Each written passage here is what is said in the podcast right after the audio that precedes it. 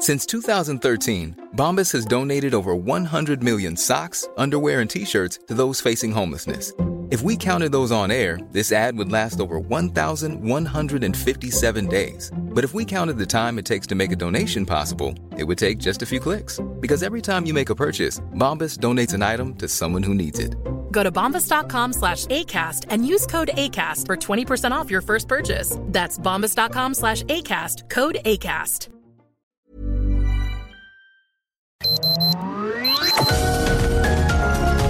Heraldo Media Group presenta Sergio Sarmiento y Lupita Juárez.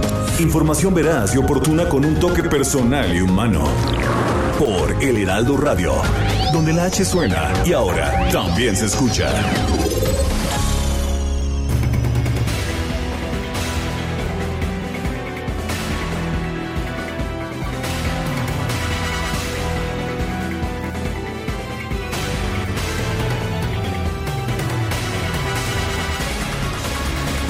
62 policías y, y 19 civiles quedaron lesionadas ayer durante la marcha del 8 de marzo en la Ciudad de México. Las heridas que registraron estas mujeres fueron contusiones en diversas partes del cuerpo y quemaduras. Eh, muchos de estos fueron por lanzamiento de piedras y objetos, así como encendido de pintura de spray. El vocero de la Fiscalía General de Justicia Ulises Lara informó que se inició una indagatoria derivada de los hechos violentos y las agresiones tanto a las policías como a personas civiles.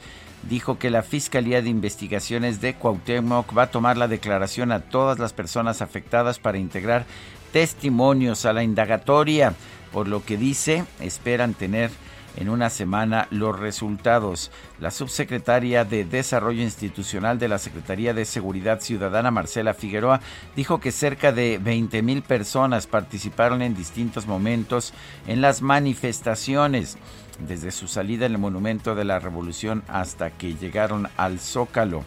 En una conferencia virtual, la funcionaria de la Secretaría de Seguridad indicó que se detectó a infiltrados hombres que provocaron violencia durante las protestas. Son las 7 de la mañana con 2 minutos, 7 con 2. Hoy es martes 9 de marzo de 2021. Yo soy Sergio Sarmiento. Quiero darle a usted la más cordial bienvenida a El Heraldo Radio. Lo invito quedarse con nosotros. Aquí estará bien informado, por supuesto. También podrá pasar un momento agradable, ya que si la noticia lo permite, a nosotros nos gusta darle su lado amable. Guadalupe Juárez, ¿cómo estás? Muy buenos días. Hola, ¿qué tal, Sergio Sarmiento? Buenos días, amigos. Qué gusto saludarlos. Pues ya aquí disfrutando de este amanecer con el sol a todo lo que da, esta hermosa mañana Oye, y bueno, pues con la información esta que llamó mucho la atención el día de ayer, tanto en redes sociales como en los medios de comunicación, que no eran francotiradores ni eran armas. Ayer en redes sociales se hablaba sobre la presencia de hombres armados apuntando desde la azotea de Palacio Nacional a las manifestantes. Y bueno, ayer el vocero de la presidencia, Jesús Ramírez Cuevas, aclaró que Nunca hubo personal armado en la zona de la azotea de Palacio Nacional durante la marcha 8M por el Día Internacional de la Mujer. Y respecto a las fotografías que circularon de la azotea de Palacio Nacional, se hizo una precisión, que nunca hubo personal armado, que se trató de personal de resguardo que usó un inhibidor de drones tipo Hikvision para evitar vuelos sobre Palacio por ser un área reservada por seguridad esto lo explicó el día de ayer en su cuenta de Twitter el propio eh, Jesús Ramírez, eh, pues el, eh, coordinador de, comunicación social de la presidencia.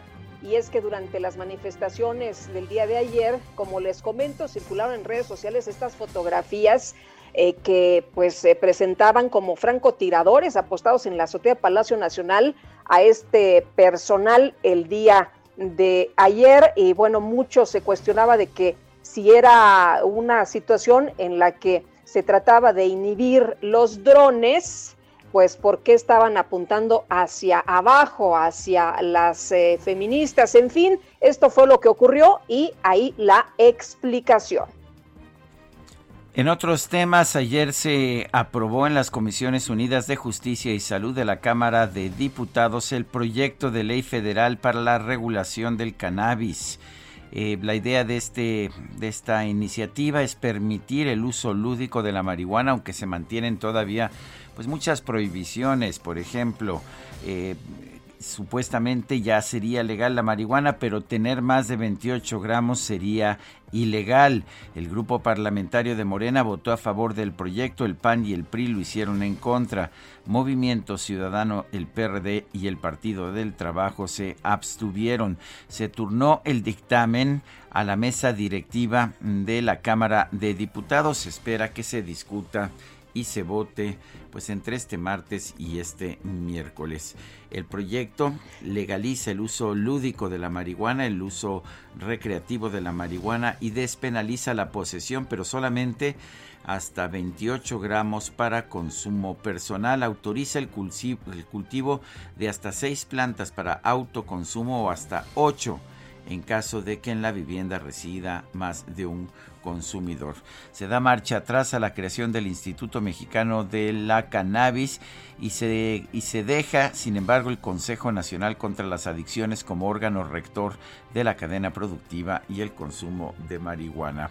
Entre las nuevas facultades de este Centro Nacional de Adicciones estaría la de autorizar y revocar las licencias de producción, distribución, comercialización y venta final de la marihuana. También la de limitar o prohibir la adquisición, posesión y consumo de cannabis psicoactivo a personas mayores de 18 años y menores de 25 como medida de protección a su salud. Son las 7 de la mañana con 6 minutos.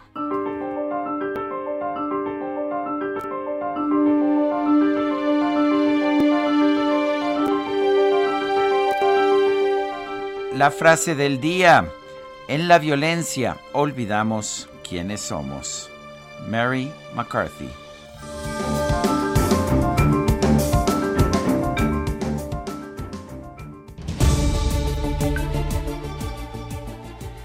Y las preguntas, nos gusta hacer preguntas, a mucha gente de nuestro público le gusta responder.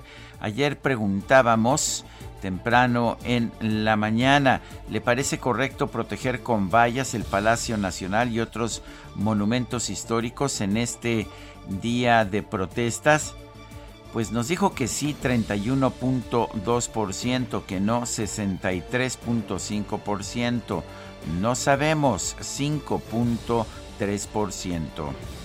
En total recibimos 4.967 votos y esta mañana coloqué en mi cuenta personal de Twitter, arroba Sergio Sarmiento, la siguiente pregunta. ¿Quién fue responsable de la violencia de ayer en las manifestaciones del Día de la Mujer? Y nos contestan hasta este momento la policía 30.7%, las manifestantes 34.1%, las vallas 35.2%. En 37 minutos hemos recibido 1.400, 1.546 votos. Las destacadas del Heraldo de México. Y ya está lista Itzel González con las destacadas. Itzel, ¿cómo te va? Buenos días. Lupita, Sergio, amigos, muy buenos días, excelente martes. Yo los saludo a la distancia este martes 9 de marzo del 2021. Cargadita la información que se publica esta mañana en el Heraldo de México, así que comenzamos con las destacadas. En primera plana, 8M 2021 exigen justicia para ellas desafiaron la pandemia para gritar la falta de una hija o de una madre. Careta y cubrebocas, la única protección que las acompañó, un excelente trabajo, excelente cobertura de nuestros compañeros Diana Martínez, Jorge Almaquio, Gerardo Suárez y Misael Zavala. País, corrupción, Tamaulipas, detallan denuncia contra Gober, vinculan a Francisco García Cabeza, con empresas fantasma para lavar dinero. Ciudad de México, Campo Marte, agilizan las filas en vacunación. El primer día en Miguel Hidalgo comenzó con mucha gente, pero los mayores de 60 años quedaban inmunizados en una hora en promedio. Estados, poca confianza, tardanza, resta denuncias contra el acoso. Hasta cuatro horas esperan las víctimas en el MP, por lo que optan por el silencio. Orbe, anulan condenas, abren la puerta a elección. El expresidente Lula da Silva puede presentarse el próximo año a las presidenciales en Brasil. Meta, Liga MX Femenil, cada vez es mejor. Mariana Gutiérrez, directora del certamen, destaca el desarrollo en sus primeros cuatro años de existencia. Y finalmente, en mercados, Unidad de Inteligencia Financiera contra Beiruti suman ocho denuncias. El gobierno emite las acusaciones contra el rey del outsourcing. Lupita, Sergio, amigos, hasta aquí las destacadas del Heraldo. Feliz martes. Igualmente, Itzel, muchas gracias. Buenos días. 7 de la mañana con 10 minutos. Vamos a un resumen de la información más importante. Hoy es martes 9 de marzo del 2021. Este lunes en todos los estados del país se llevaron a cabo marchas y manifestaciones por el Día Internacional de la Mujer. En la Ciudad de México el contingente partió desde el Monumento a la Revolución hasta la plancha del Zócalo.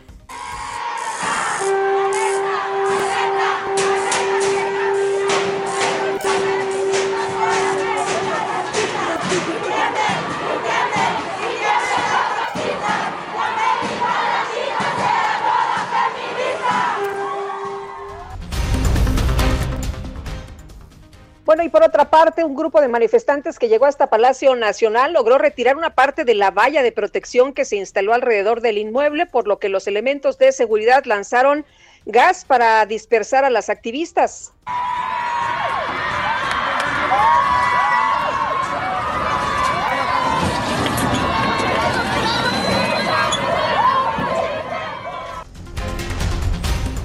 Tras el incidente se difundieron fotografías de elementos militares en la azotea de Palacio Nacional. El coordinador de comunicación social de la presidencia, Jesús Ramírez, explicó que se trataba de personal de seguridad con equipo antidrones para evitar vuelos sobre el inmueble, que es un área reservada.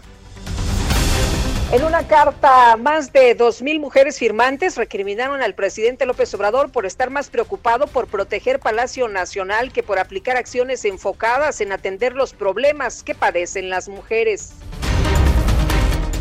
En una carta, más de 2.000 mujeres firmantes recriminaron al presidente López Obrador por estar más preocupado por proteger Palacio Nacional que por aplicar acciones enfocadas a atender los problemas que padecen las mujeres.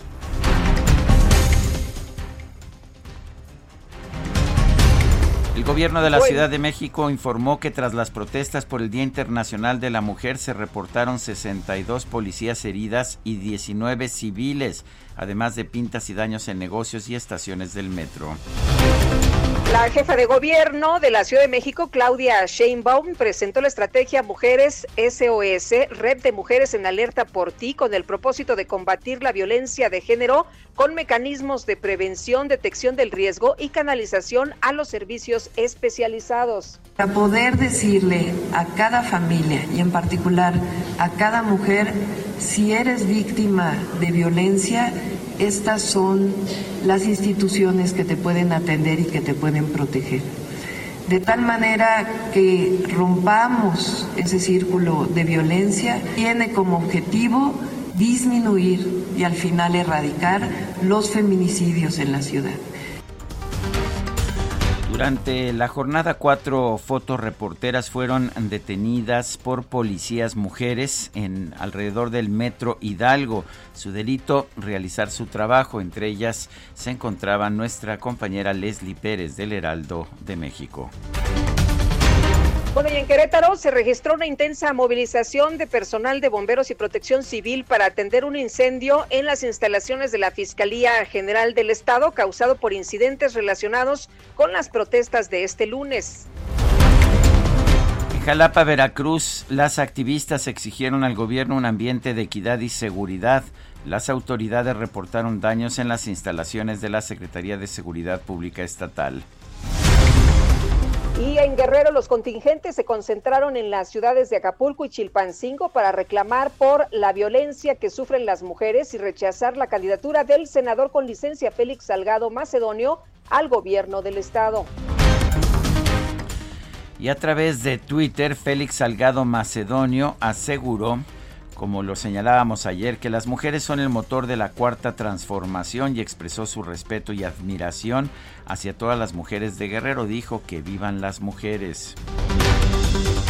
Bueno, y le llovieron respuestas, por supuesto, en redes sociales.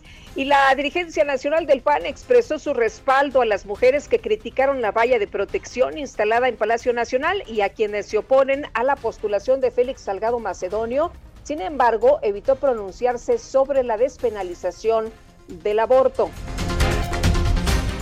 Los integrantes de la Asociación de Gobernadores de Acción Nacional aseguraron que las mujeres son el pilar de la familia, de la sociedad y de la vida, por lo que se comprometieron a seguir trabajando para erradicar la violencia contra las mujeres.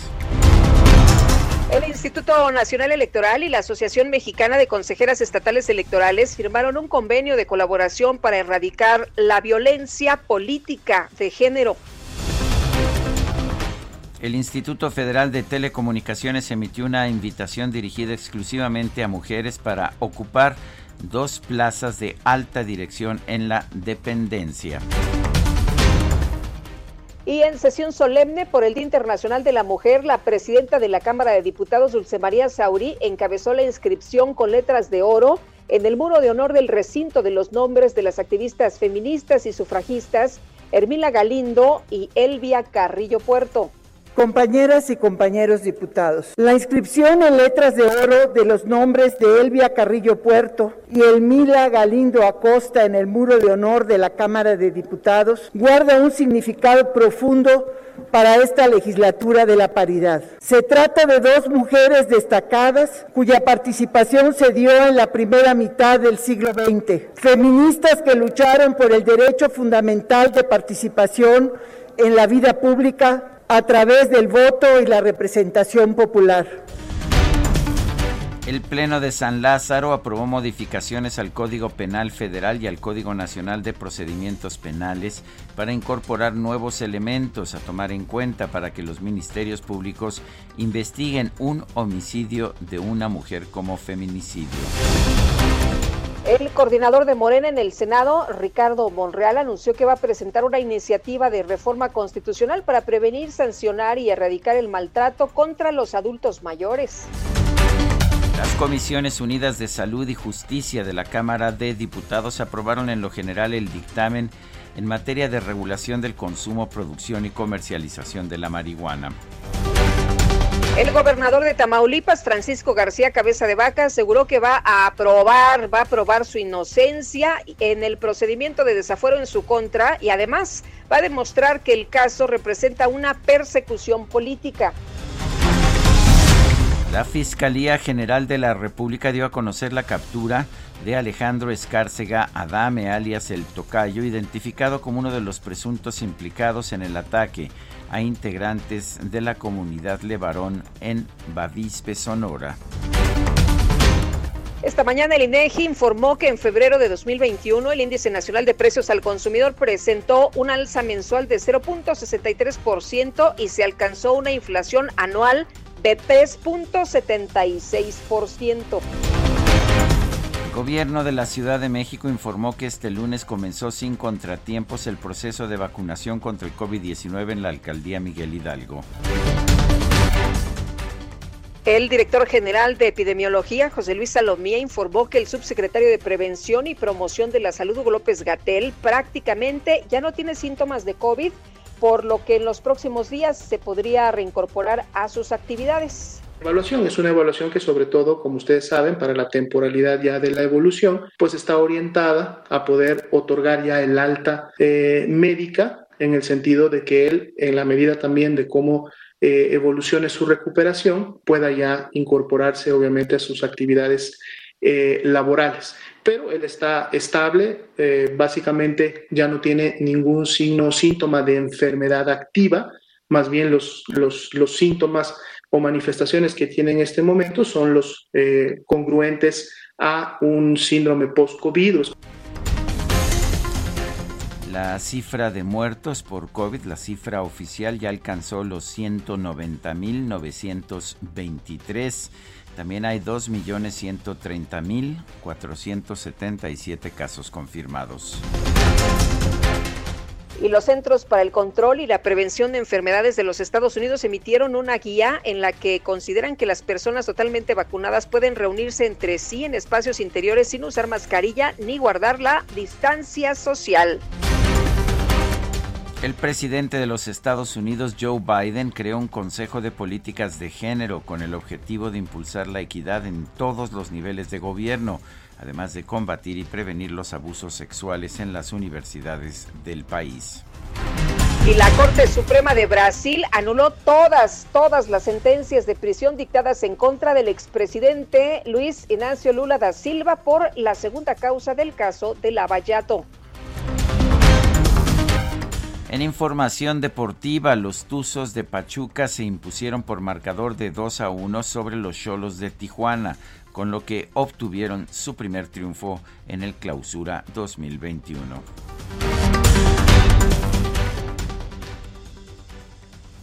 Bueno, y este lunes falleció el comediante y cantante Ricardo González Gutiérrez Cepillín por complicaciones de salud tras una operación en la columna. Eh, lo conocíamos, Guadalupe, lo entrevistamos eh, en algunas ocasiones, eh, pues un hombre muy cercano, muy agradable. La verdad es que lamenté mucho escuchar del fallecimiento de Cepillín y pues le, deseamos lo mejor, le deseamos lo mejor en esta travesía que ahora emprende. Son las 7 de la mañana con 21 minutos. Sé que hay en tus ojos con solo mirar que estás cansado de andar y de andar y camina girando siempre en un lugar. Sé que las ventanas se pueden abrir, cambiar el aire depende de ti, te ayudará Vale la pena una vez más saber que se puede, querer que se pueda, quitarse los miedos, sacarlos afuera, pintarse la cara, color esperanza, tentar al futuro con el corazón. La verdad es que esta es una de esas canciones que se convierten en un himno. Es de la inspiración del compositor Coti Sorokin, argentino, pero la interpretó, la hizo famosa este, también argentino, cantante que estamos escuchando, Diego Torres, Color Esperanza. Y sí, una canción que pues que genera eso, ¿no? Que genera esperanza, que genera optimismo, una canción para levantarse y ver hacia adelante, incluso en los tiempos más difíciles. O no sé qué Pues sí, como no, me gusta, me gusta mucho, me pone de buenas, me inyecta eh, esperanzas, eh, por supuesto, Sergio. Y la verdad es que Coti nos contó cómo nació esta canción. Y hemos entrevistado también a Diego Torres con esta que ha sido uno de los grandes éxitos. Él nació en Buenos Aires, Argentina, el 9 de marzo de 1971. Hoy cumple 50 años. Diego Torres. Está, está rechavillo. Ya ves, Guadalupe.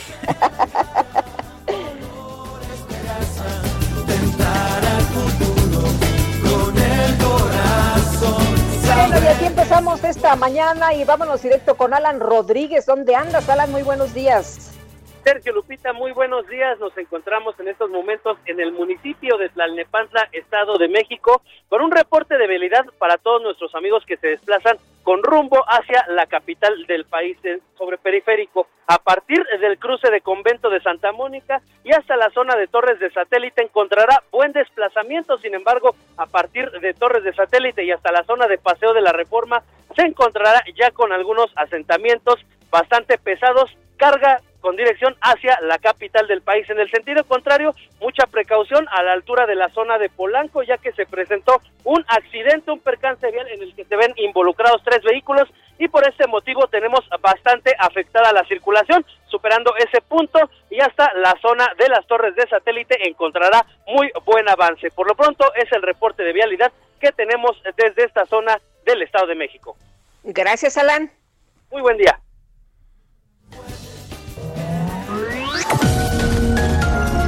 Sergio Sarmiento y Lupita Juárez quieren conocer tu opinión, tus comentarios o simplemente envía un saludo para ser más cálida esta mañana.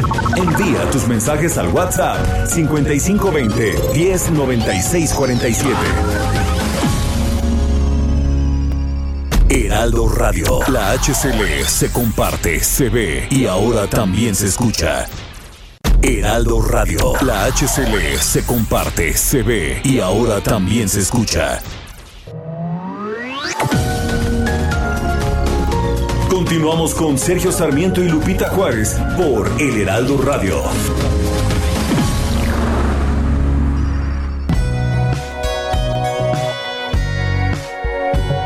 La mujer debe ser bonita, mujer debe ser callada, se mira y se toca y no dice nada. Hace un año se llevó a cabo por primera vez en México Un Día Sin Nosotras o Un Día Sin Mujeres, paro organizado por colectivos feministas en el marco del Día Internacional de la Mujer. El objetivo de esta protesta es mostrar el papel clave que juegan las mujeres en las actividades de todos los niveles y cómo deben de lidiar día a día con condiciones de desigualdad de varios tipos. A esta manifestación se unieron empresas, escuelas y distintos sectores con el objetivo principal de dejar en claro el trabajo con el que cumplen las mujeres. El paro también exige un alto a la violencia de la que son víctimas todos los días y la cifra de feminicidios que siguen en aumento. En el paro del 9 de marzo del 2020 participaron aproximadamente 22 millones de mujeres en todo el país y de acuerdo con estimaciones de especialistas y cámaras de comercio, debido a este suceso se generó un impacto económico de entre 34 y 37 millones de pesos.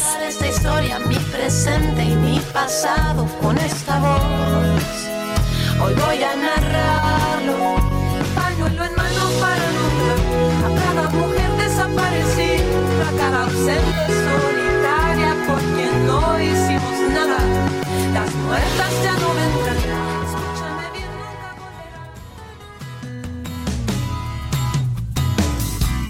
Tú me enseñaste que tan simples son las cosas. Tú me enseñaste a dar amor y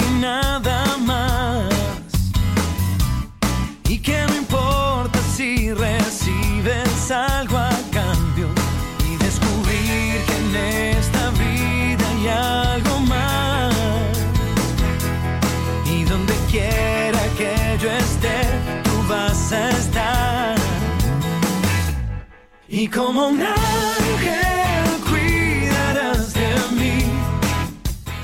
Seguimos escuchando a Diego Torres, que hoy cumple 50 años. Esta canción se llama Guapa. Y como el viento que me cuenta Y vámonos a los mensajes esta mañana. Venturoso martes en la legítima lucha de la mujer por la reivindicación de sus derechos. El gran avance de fin de semana fue, eh, dice fue opacado con la violencia de ayer. Sus problemas son muy reales y se debe encontrar la forma de resolverlos, es lo que dice don Rodolfo Contreras desde Querétaro. Dice Amy Shehoa, lo único que me quedó claro de las manifestaciones de ayer fue que para este gobierno las muertas no son más que números intrascendentes. Hola, excelente día para todos ustedes desde, Tequispi- desde Querétaro. Soy Patricia, la de todos los días, Patricia, la que ya se vacunó. Oye, fíjate que estaba viendo El día de ayer ya ves que platicamos de la vacunación en Miguel Hidalgo y estaba viendo que eh, Emanuel, el cantante, el reconocido cantante, postó una foto de su esposa y de él eh, señalando que ya también se vacunaron. Así que, bueno, pues muy distinto a lo que vimos los primeros días en el tema de vacunación. Mucha gente se está vacunando y ahora es mucho más rápido. Son las 7 con 34 minutos. El presidente Andrés Manuel López Obrador celebró la colocación de la valla en Palacio Nacional para contener la manifestación de ayer. Dice que salimos bien e insiste que el movimiento feminista está infiltrado por conservadores. Vamos a escuchar. Porque fue evidente que querían vandalizar el Palacio Nacional si no se pone el muro, se hubiese puesto en riesgo a mucha gente, tanto a las que protestaron y protestaron este, hombres también, como siempre, provocadores, infiltrados.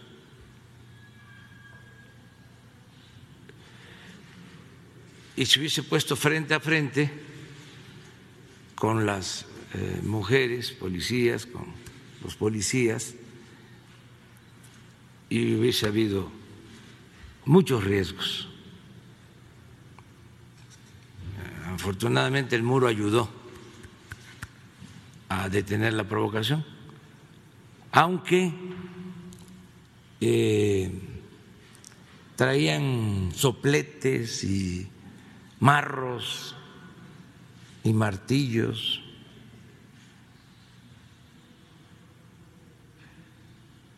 Pero no hubieron, sobre todo eh, daños a las personas.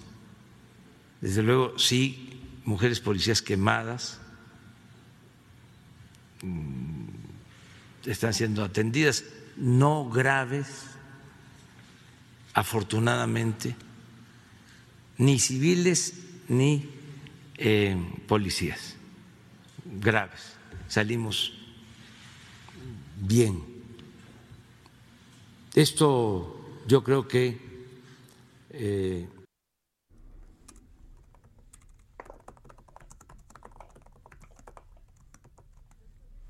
Bueno, pues es el presidente Andrés Manuel López Obrador, parte de lo que está diciendo en esta conferencia de prensa matutina, eh, en la que pues señala que ratifica su posición de que colocar la valla en torno a Palacio Nacional fue una estrategia adecuada.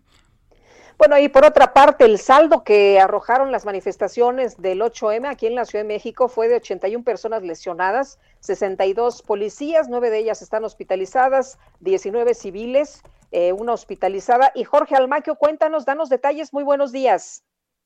Hola, ¿qué tal, Lupita? Sergio, amigos, muy buenos días. Así es. Y bueno, las heridas eh, registradas por estas personas fueron contusiones en diversas partes del cuerpo y quemaduras debido a piedras y objetos lanzados y a que pues encendieron algunas pinturas en spray.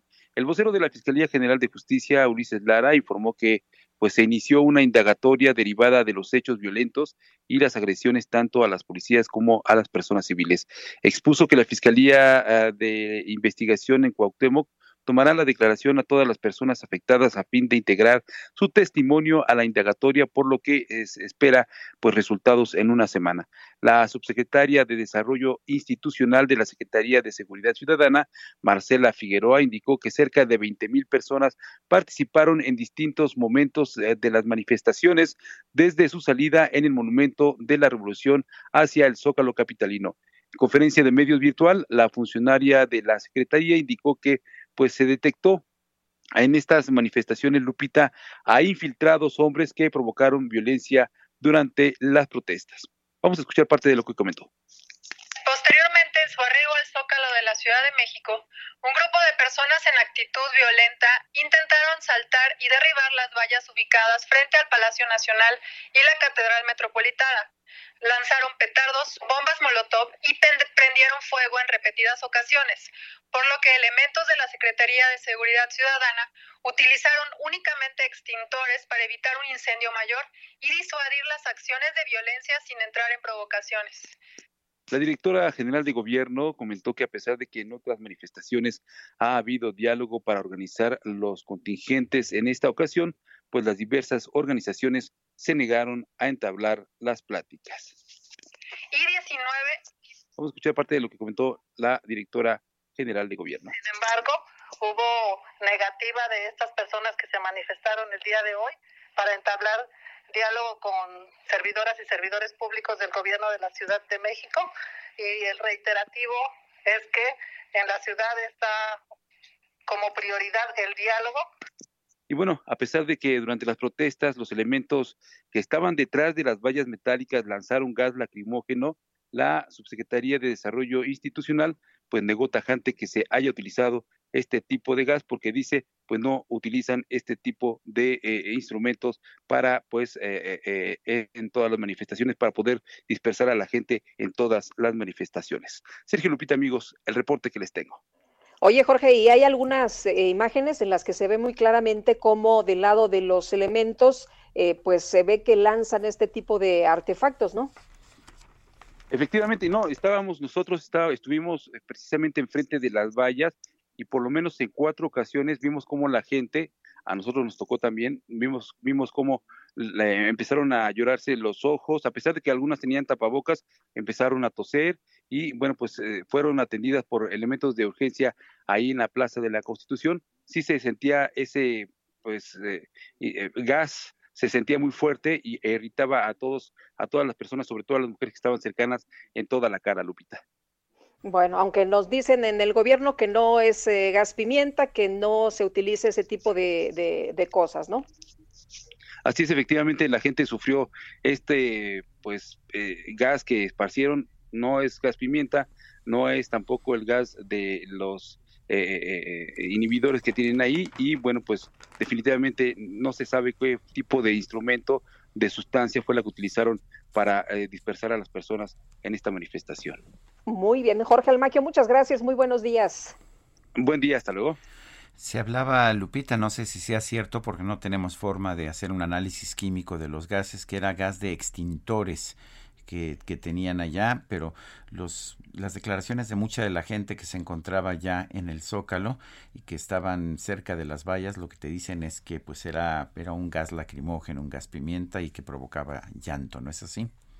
Sí, sí, sí, y vimos eh, eh, algunas de las imágenes eh, que se postearon en redes sociales de gente que tenía los ojos pues muy rojos, ¿no? Y, muy irritados y, con la lágrima, pero bueno, pues ahí es lo que dicen las manifestantes, lo que dicen los reporteros y lo que informa el gobierno de la ciudad. La Secretaría de Seguridad Ciudadana de la Ciudad de México dio a conocer que tras ah, la agresión a cuatro personas en la estación Hidalgo, la detención de cuatro personas, cuatro reporteros en la estación Hidalgo del Metro Ciudad de México, de cuatro reporteras para ser precisos. Las policías involucradas han sido, o los policías han sido separados de sus responsabilidades mientras se realiza la investigación de lo ocurrido. Se mencionó en redes sociales que las cuatro personas serían eh, personas que acudían a la cobertura del evento como fotoreporteras. Este evento estaba destinado a comenzar en punto de las cuatro horas desde el Monumento a la Revolución, donde se estarían concentrando las mujeres.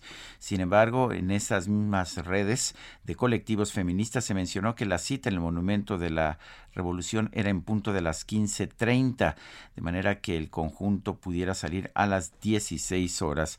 Por lo pronto, la Secretaría de Seguridad Ciudadana confirmó que se inició una carpeta de investigación para aclarar los hechos ocurridos en la tarde del lunes 8 de marzo en la estación Hidalgo del Metro de la Ciudad de México. Hay imágenes, de hecho, de la detención de estas ah, aparentes reporteras, de estas fotoreporteras en el Metro de la Ciudad de México.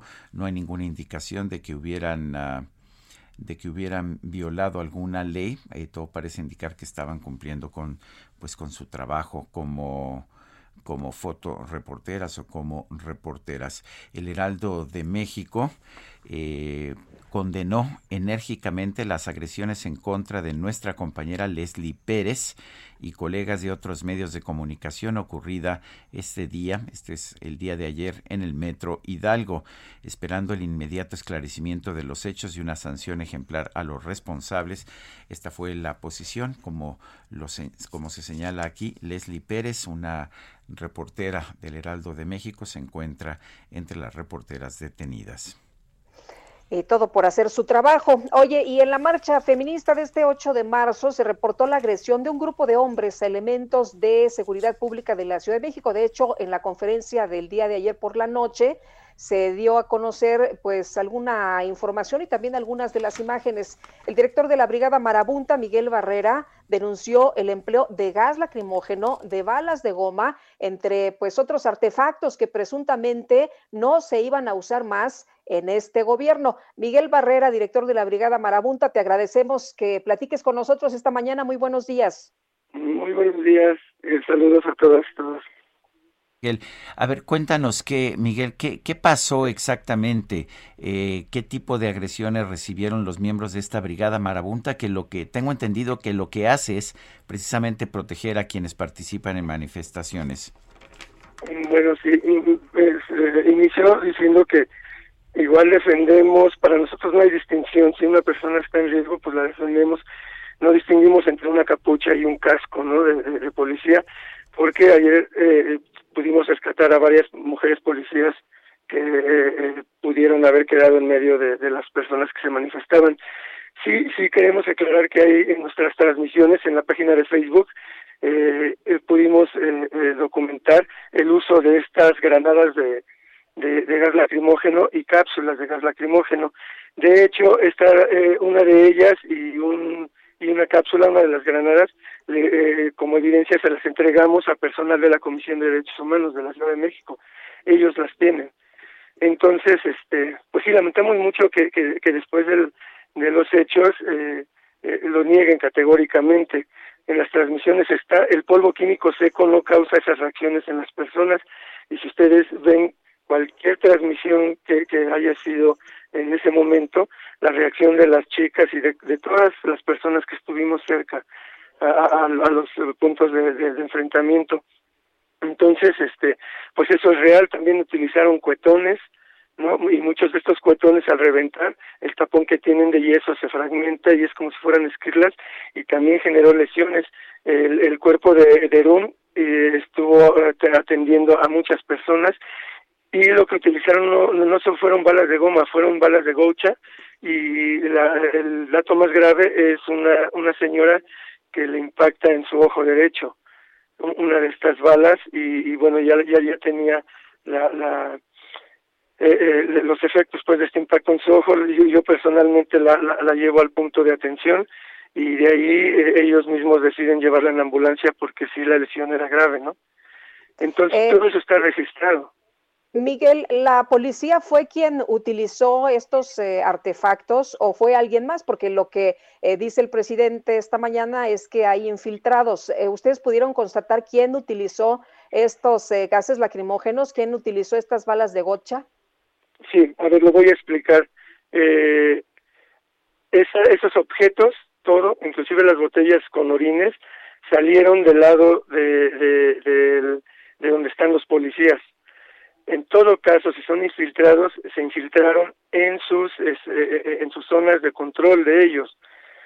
Ahora, eh, en el encapsulamiento, desde el encapsulamiento de, Reforma y, Metro Hidalgo, pudimos documentar y está allí claramente cómo si son personal de la policía, personal masculino, no, son, no, no eran mujeres, vestidos de civil, dando las indicaciones inclusive discutiendo con los mandos eh, femeninos de policía y que ellos son los que levantaban las piedras, ellos son los que utilizan estos cuetones, quienes los portan, y en la en el anonimato de ir vestidos de civil, estar detrás de la valla de policías, desde allí es donde los lanzan.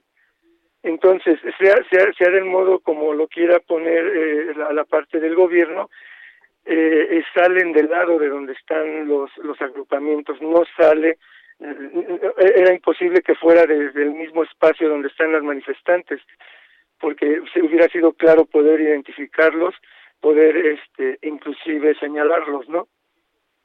Tenemos mucha mucha evidencia de cómo sale del lado de donde están los agrupamientos. Eh, Miguel, cuéntanos un poco de qué es esta Brigada Humanitaria de Paz Marabunta. Hay quien lo identificaba con los gobiernos de, de, izquierda de la Ciudad de México, del gobierno de la Ciudad de México, pero tengo entendido que es una organización civil. Pero cuéntanos qué es. Sí, el, la Brigada Humanitaria de Paz Marabunta deriva de, es uno de los programas del Espacio Libre Independiente Marabunta C. Nosotros, si recuerdan, eh, somos eh, como para dato que pueda referenciar, una de las organizaciones que quedó finalista en el proyecto Iniciativa México.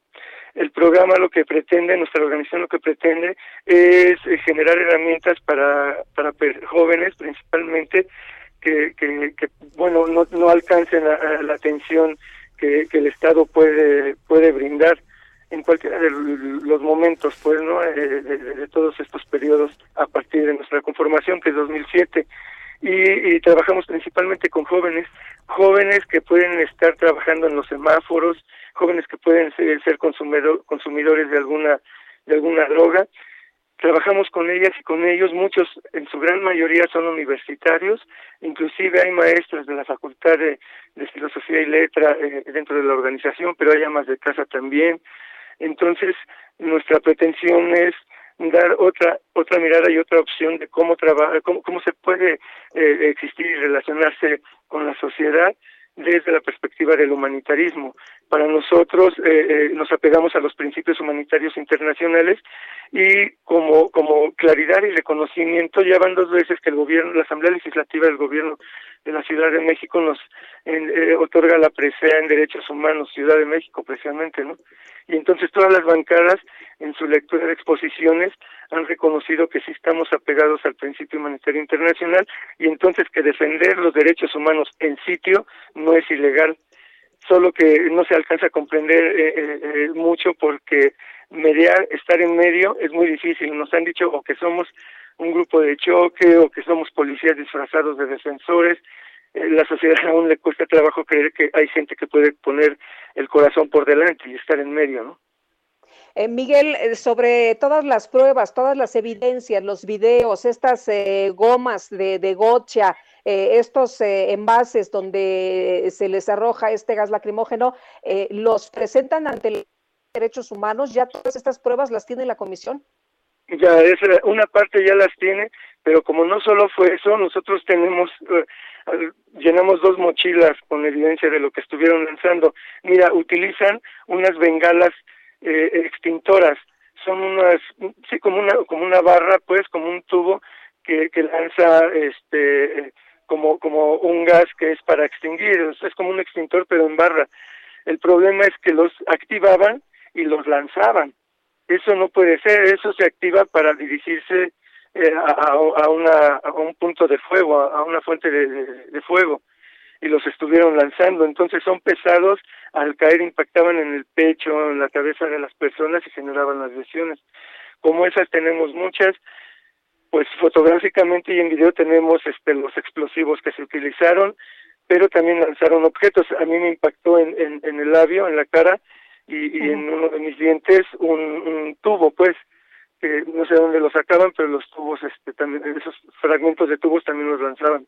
Sí, o sea que sí tienen muchas pruebas, Miguel, eso es lo, lo importante. Muchas gracias por platicar con nosotros. Gracias a ustedes, saludos. Sí, son las siete con cincuenta y dos minutos. Vamos con Mónica Reyes. Adelante, Mónica. Hola, hola, Sergio Sarmiento, Lupita Juárez, muy buenos días, qué gusto saludarlos esta mañana. Y vamos a platicar, amigos y amigas del Heraldo Radio, con Dina Marín, del tratamiento más novedoso, del tratamiento famoso que tiene que ver con el rejuvenecimiento celular. ¿De qué se trata, Dina? Te escuchamos. Moni, ¿cómo están? Lo dices muy bien. Impactados vamos a quedar porque vamos a rejuvenecer en su totalidad todo el organismo y además en imagen. Les voy a dar el teléfono 800-230-1000. Ahí se pueden contactar para tener mayor información o a granfin.mx. Les cuento, y está en México, vamos a rejuvenecer eh, cada célula del organismo con rejuvenecimiento celular. Va a pasar por músculos, por huesos, va a nutrirnos obviamente llenos de antioxidantes, la sangre, vamos a estar con un cerebro alerta, con mucha vitalidad, energía, vigor y además en imagen se nos va a notar, se van a difuminar al máximo las arrugas del rostro, las manchas de la piel, vamos a combatir la flacidez. 800 mil y hoy con una gran oportunidad de tenerlo, no pueden perdérsela. ¿Y cuál es esa oportunidad? ¿Cuál es la promoción de esta mañana, Dina? Bueno, para que tengan y puedan disfrutar del rejuvenecimiento celular, hoy tenemos dos por uno. Dos por uno pueden compartirlo con la comadre, con la pareja y además, si pagan con tarjeta bancaria, que es lo que yo les recomiendo, se llevan un anillo reductor, porque ya sabes que la pandemia nos dejó unos kilitos de más. 800 230 mil. 800 230 mil es el número que nos puede cambiar totalmente lo que tenemos en nuestro cuerpo, los órganos, a nutrirlos, ¿no es así, Dina? Exacto, rejuvenecer, restaurar y renovar cada parte del organismo. Perfecto, me encanta la idea, amigos. Esperemos que ustedes también y los invitamos a que marquen, marquen ya. Gracias, Dina. A ustedes. Son las 7 con 54 minutos. Guadalupe Juárez y Sergio Sarmiento estamos en el Heraldo Radio. y como un ángel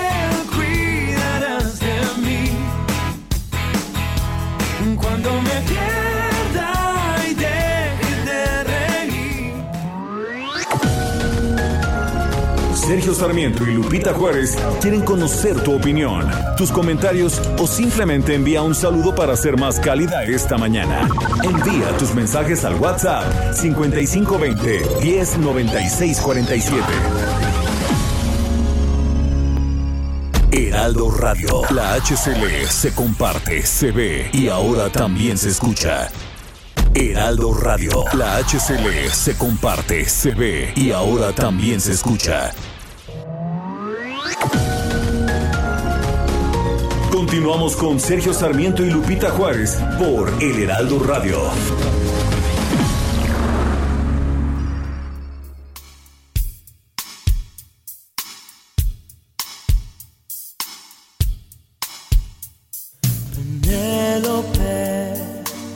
Con su bolso de piel marrón y sus zapatos de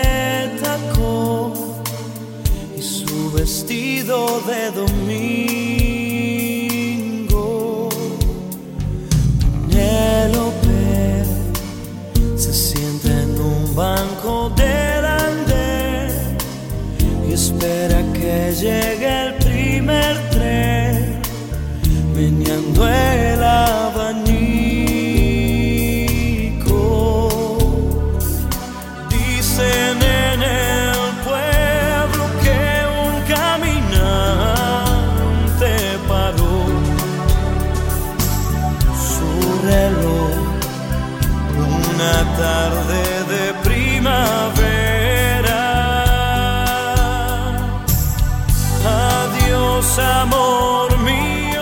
De la inspiración de Joan Manuel Serrat, esta es la versión de Diego Torres de Penélope.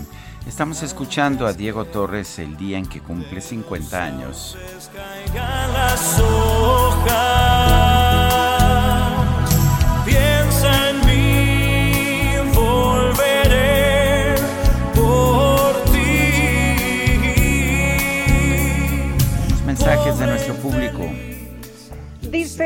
Soy Rosario Maya, buenos días, mis informadores favoritos, que ahora los escucho desde Morelia, Michoacán, sin falta todos los días. Ay, saludos a todos nuestros amigos por allá.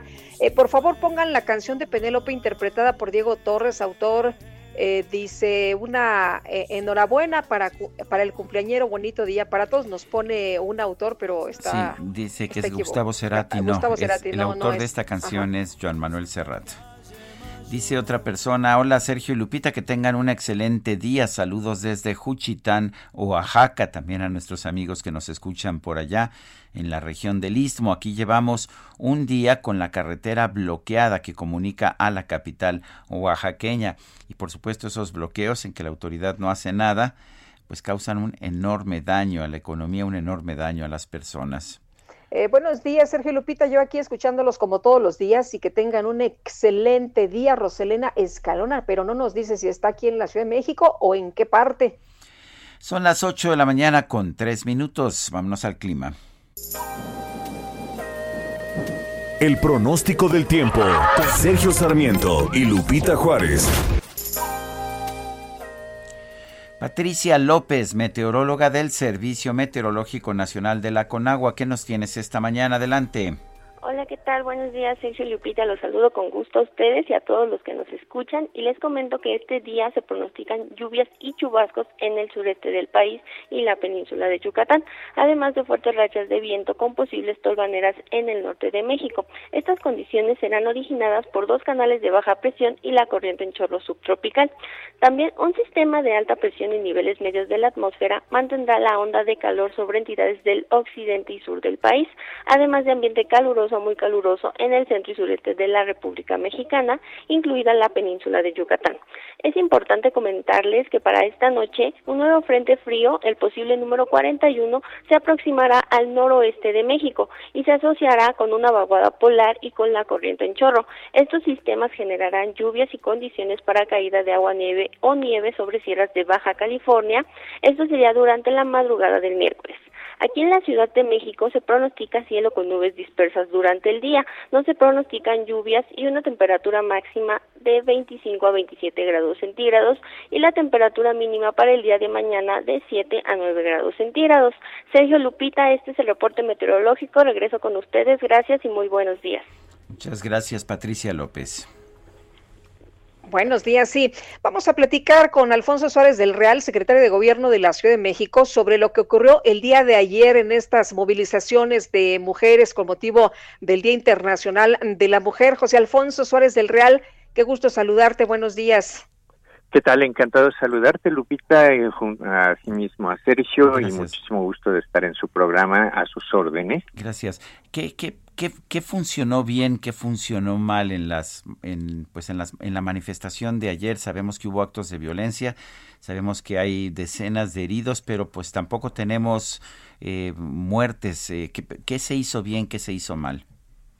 Eh, mira, con muchísima responsabilidad yo debo de decir que eh, lo que se hizo bien es la aplicación de eh, la actuación de las fuerzas de seguridad eh, ciudadana, fundamentalmente de nuestras Ateneas, quienes desde eh, siempre han entendido que están allí para garantizar el derecho a una manifestación pacífica y que lo que se debe de buscar es contener las violencias, no responder y mucho menos reprimir a esas violencias.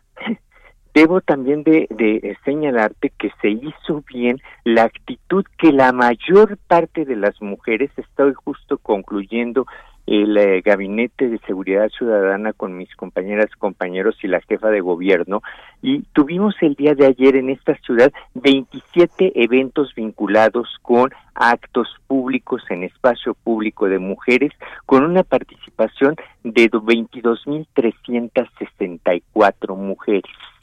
Esto es importante señalar los hechos de violencia están perfectamente ubicados y en los hechos de violencia estamos encontrando elementos que no se corresponden a lo que se había planteado desde un origen por parte de algunas organizaciones.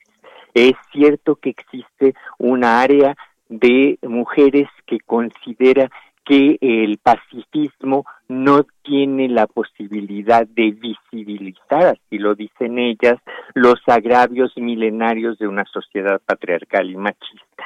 Pero no es menos cierto que esos grupos en particular, por regla general, se autodenominan separatistas y niegan la intervención de cualquier hombre en sus actividades públicas.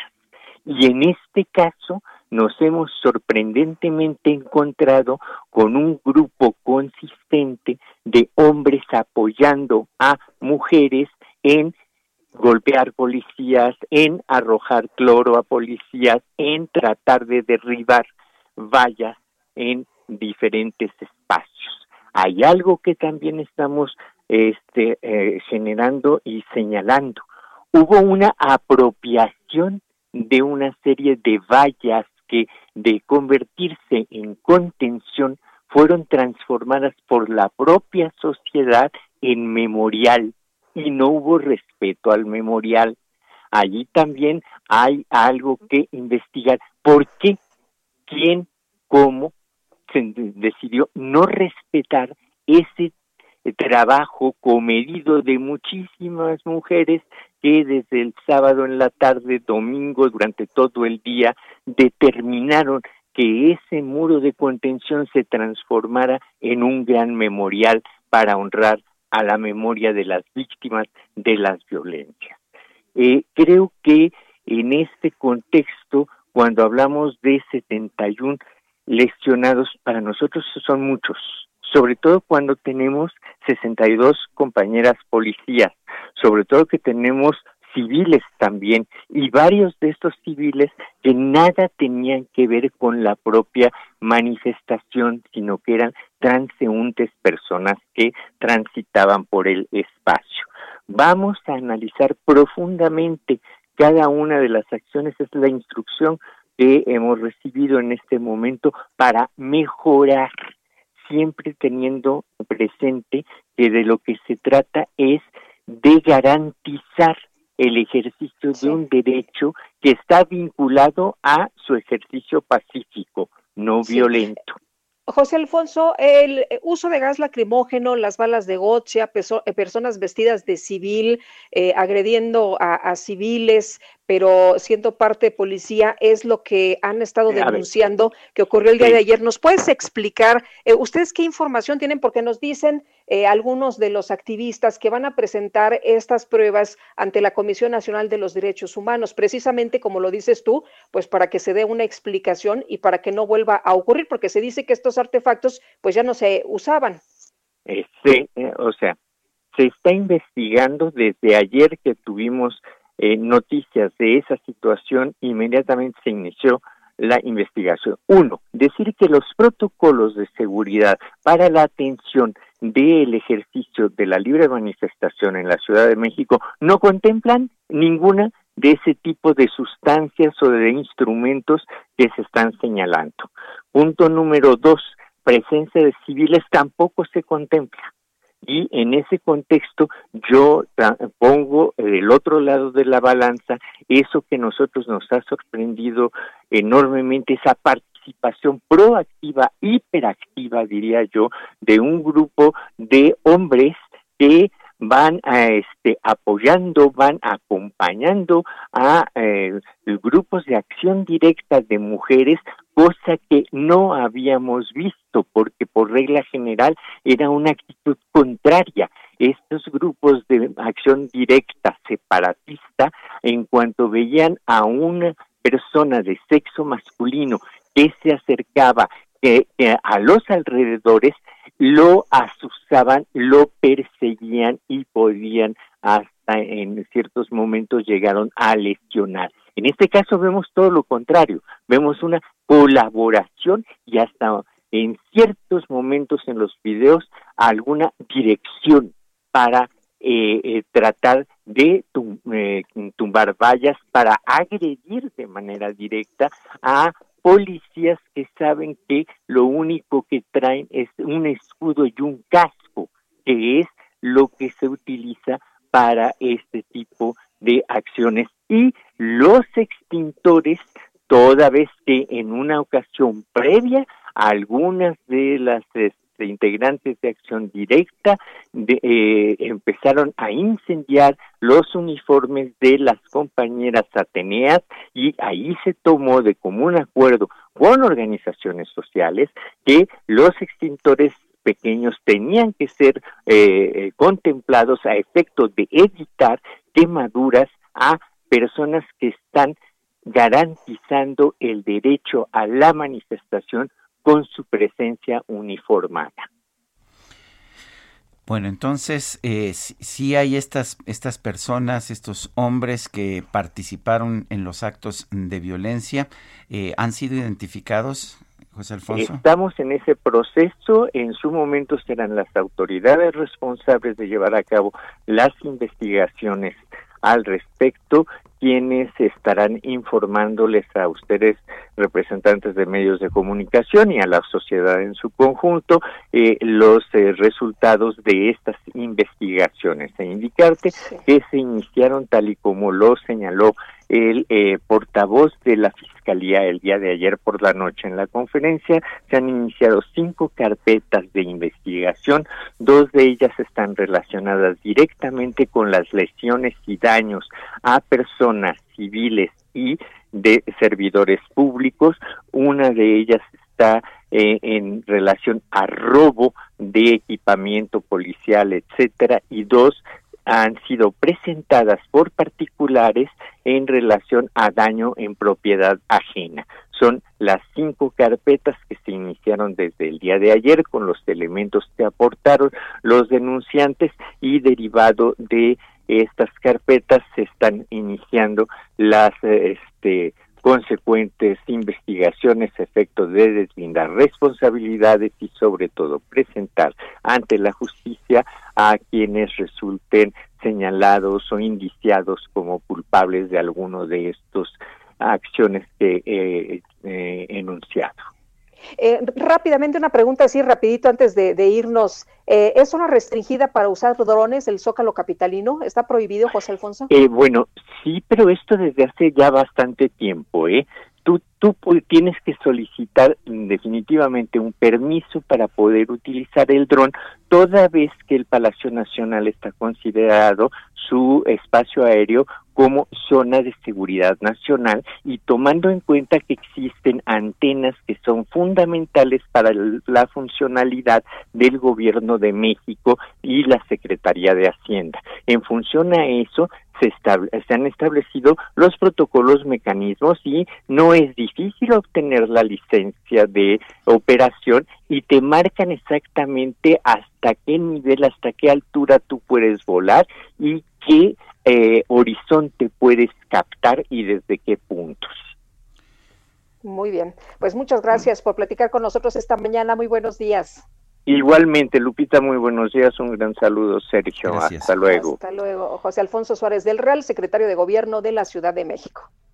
La titular de la Secretaría de Gobernación, Olga Sánchez Cordero, aseguró ayer que México sigue teniendo una deuda histórica con las mujeres dice que el gobierno se mueve hacia la igualdad.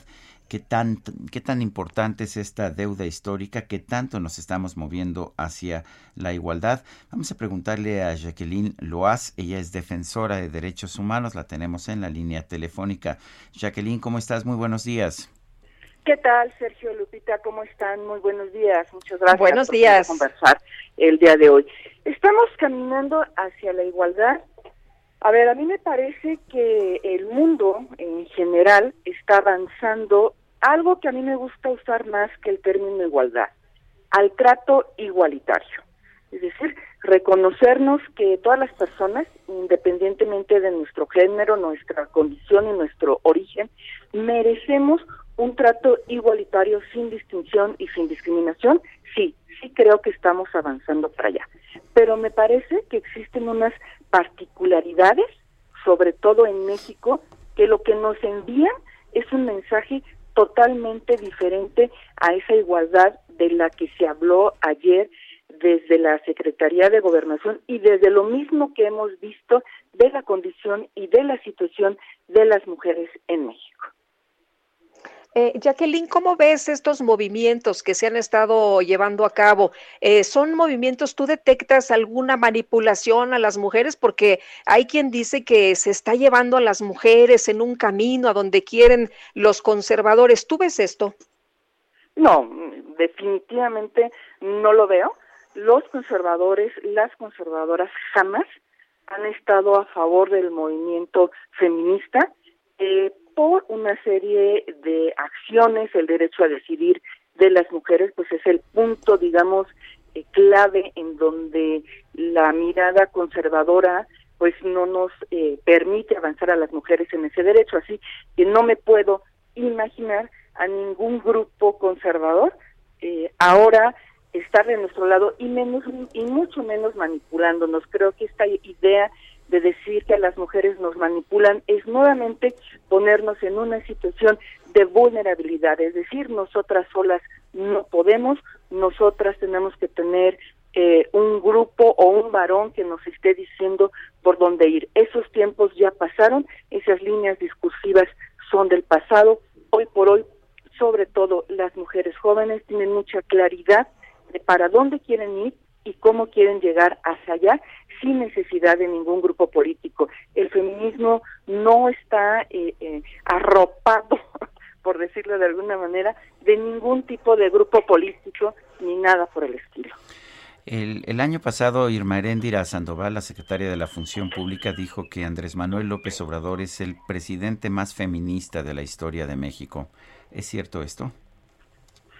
No, no lo comparto como, como tal, ¿no? No lo comparto. Creo que el gobierno en general ha tenido avances importantes, pero ha sido la suma de muchas mujeres que están en diversos partidos políticos, de muchos hombres también que están en diversos partidos políticos. Pero así como el hombre más feminista, el presidente más feminista, no lo considero así y me baso en algunas de sus declaraciones que me hacen pensar que esto no es, y, eh, por ejemplo, cuando define lo que significa romper el pacto patriarcal, eh, no lo tiene claro, ¿no?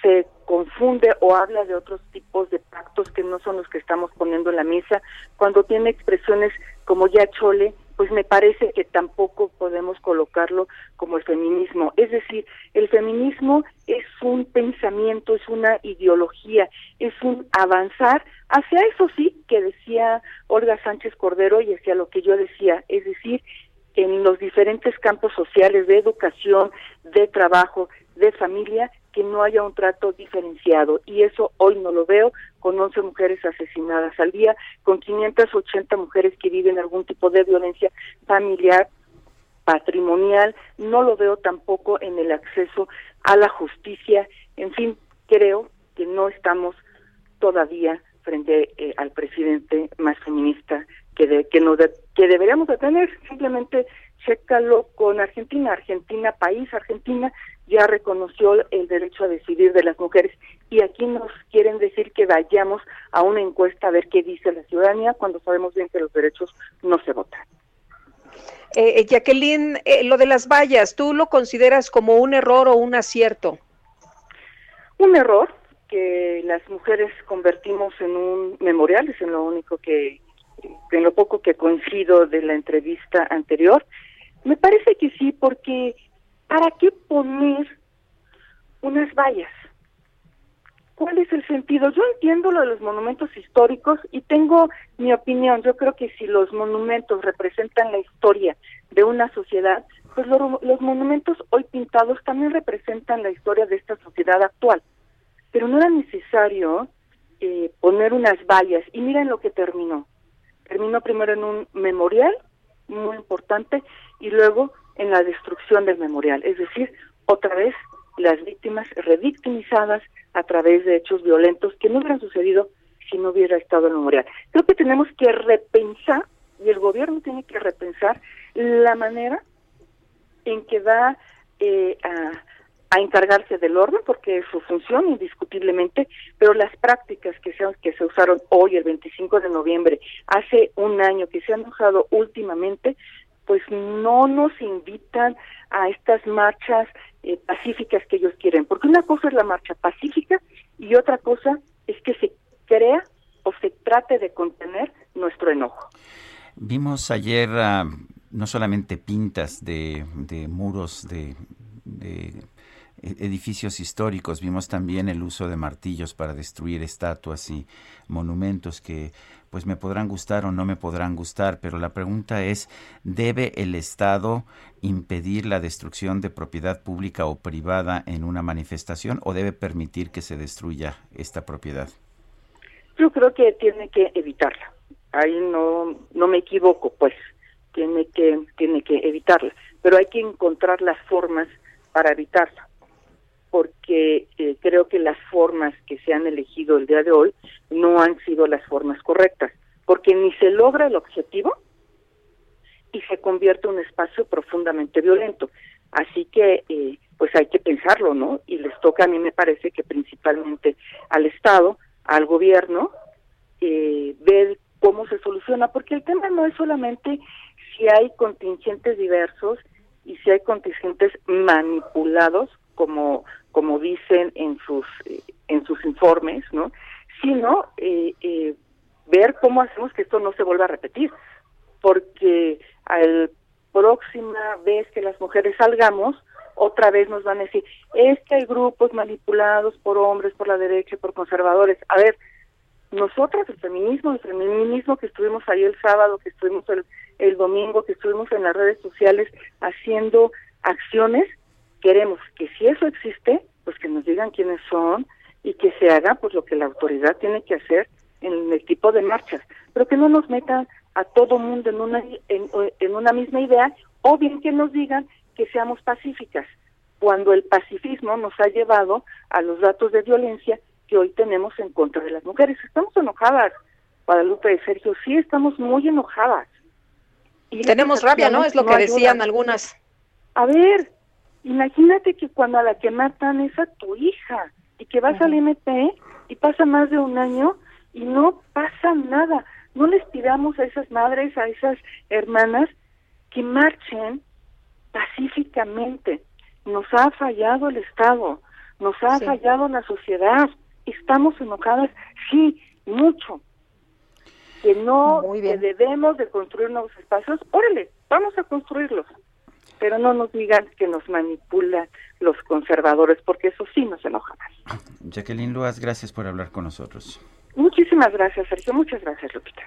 Un abrazo, buenos días. Son las 8 con 25, regresamos. Su reloj una tarde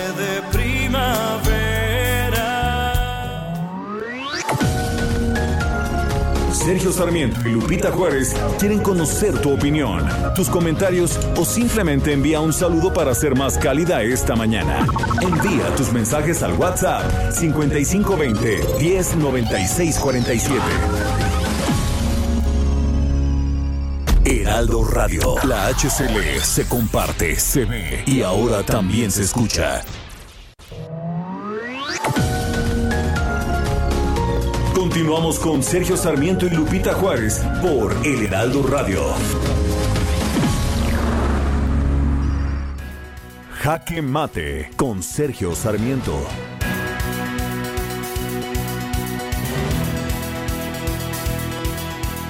Allá en los Estados Unidos se han identificado 540 sospechosos de haber participado en la manifestación violenta del mes de enero en que se tomó por asalto el Capitolio de los Estados Unidos. De esos 540 han sido detenidos ya y están siendo procesados 275.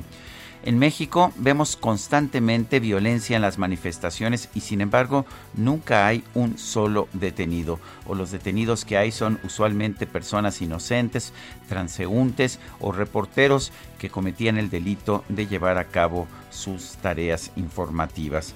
Esta es la razón por la que seguimos, viendo violencia en las manifestaciones de la Ciudad de México, porque hay una absoluta impunidad.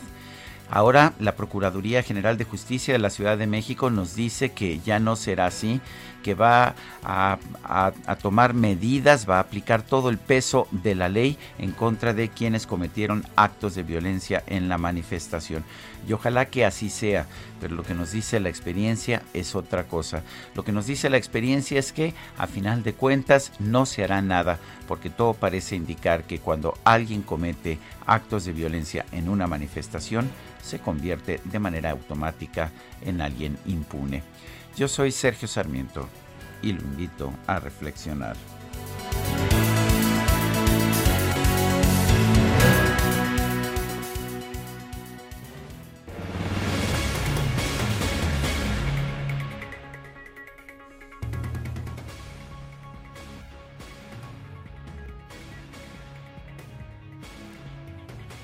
Amigos del Heraldo Radio, qué gusto saludarlos y sobre todo, más gusto me da presentar en este momento a Iker Echeverría de JLN Labs. ¿Cómo estás, Iker?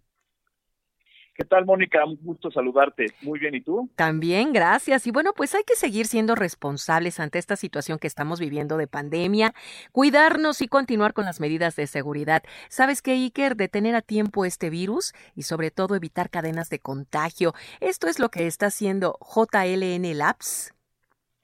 Es correcto, justo eh, desde un principio hemos buscado eh, varias oportunidades de acercar un poquito más estas soluciones de detección temprana a los ciudadanos, a la comunidad, para evitar justo esta cadena de contagios y siempre buscar eh, la seguridad y tranquilidad en cada uno de los pacientes que se acercan con nosotros o nosotros a ellos. Claro. Sabemos que JL en el Soriana están sumando esfuerzos ante esta situación que estamos viviendo.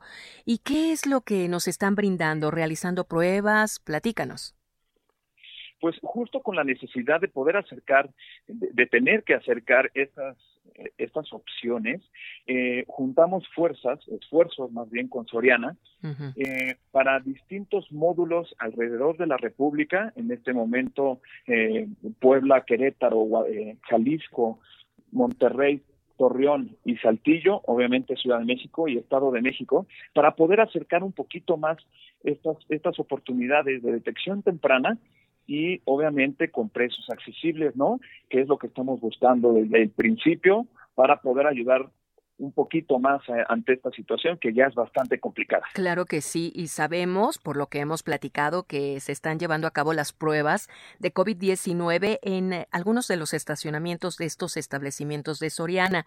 Aquí, ¿qué pruebas pueden encontrar las personas que nos están sintonizando y que seguramente quieren asistir? Es correcto, los, nuestros módulos están en el estacionamiento Soriana, obviamente por, temas de seguridad y para evitar eh, cúmulos de gente. Y podemos eh, realizar tomas de PCR, antígenos y anticuerpos. Más o menos los precios.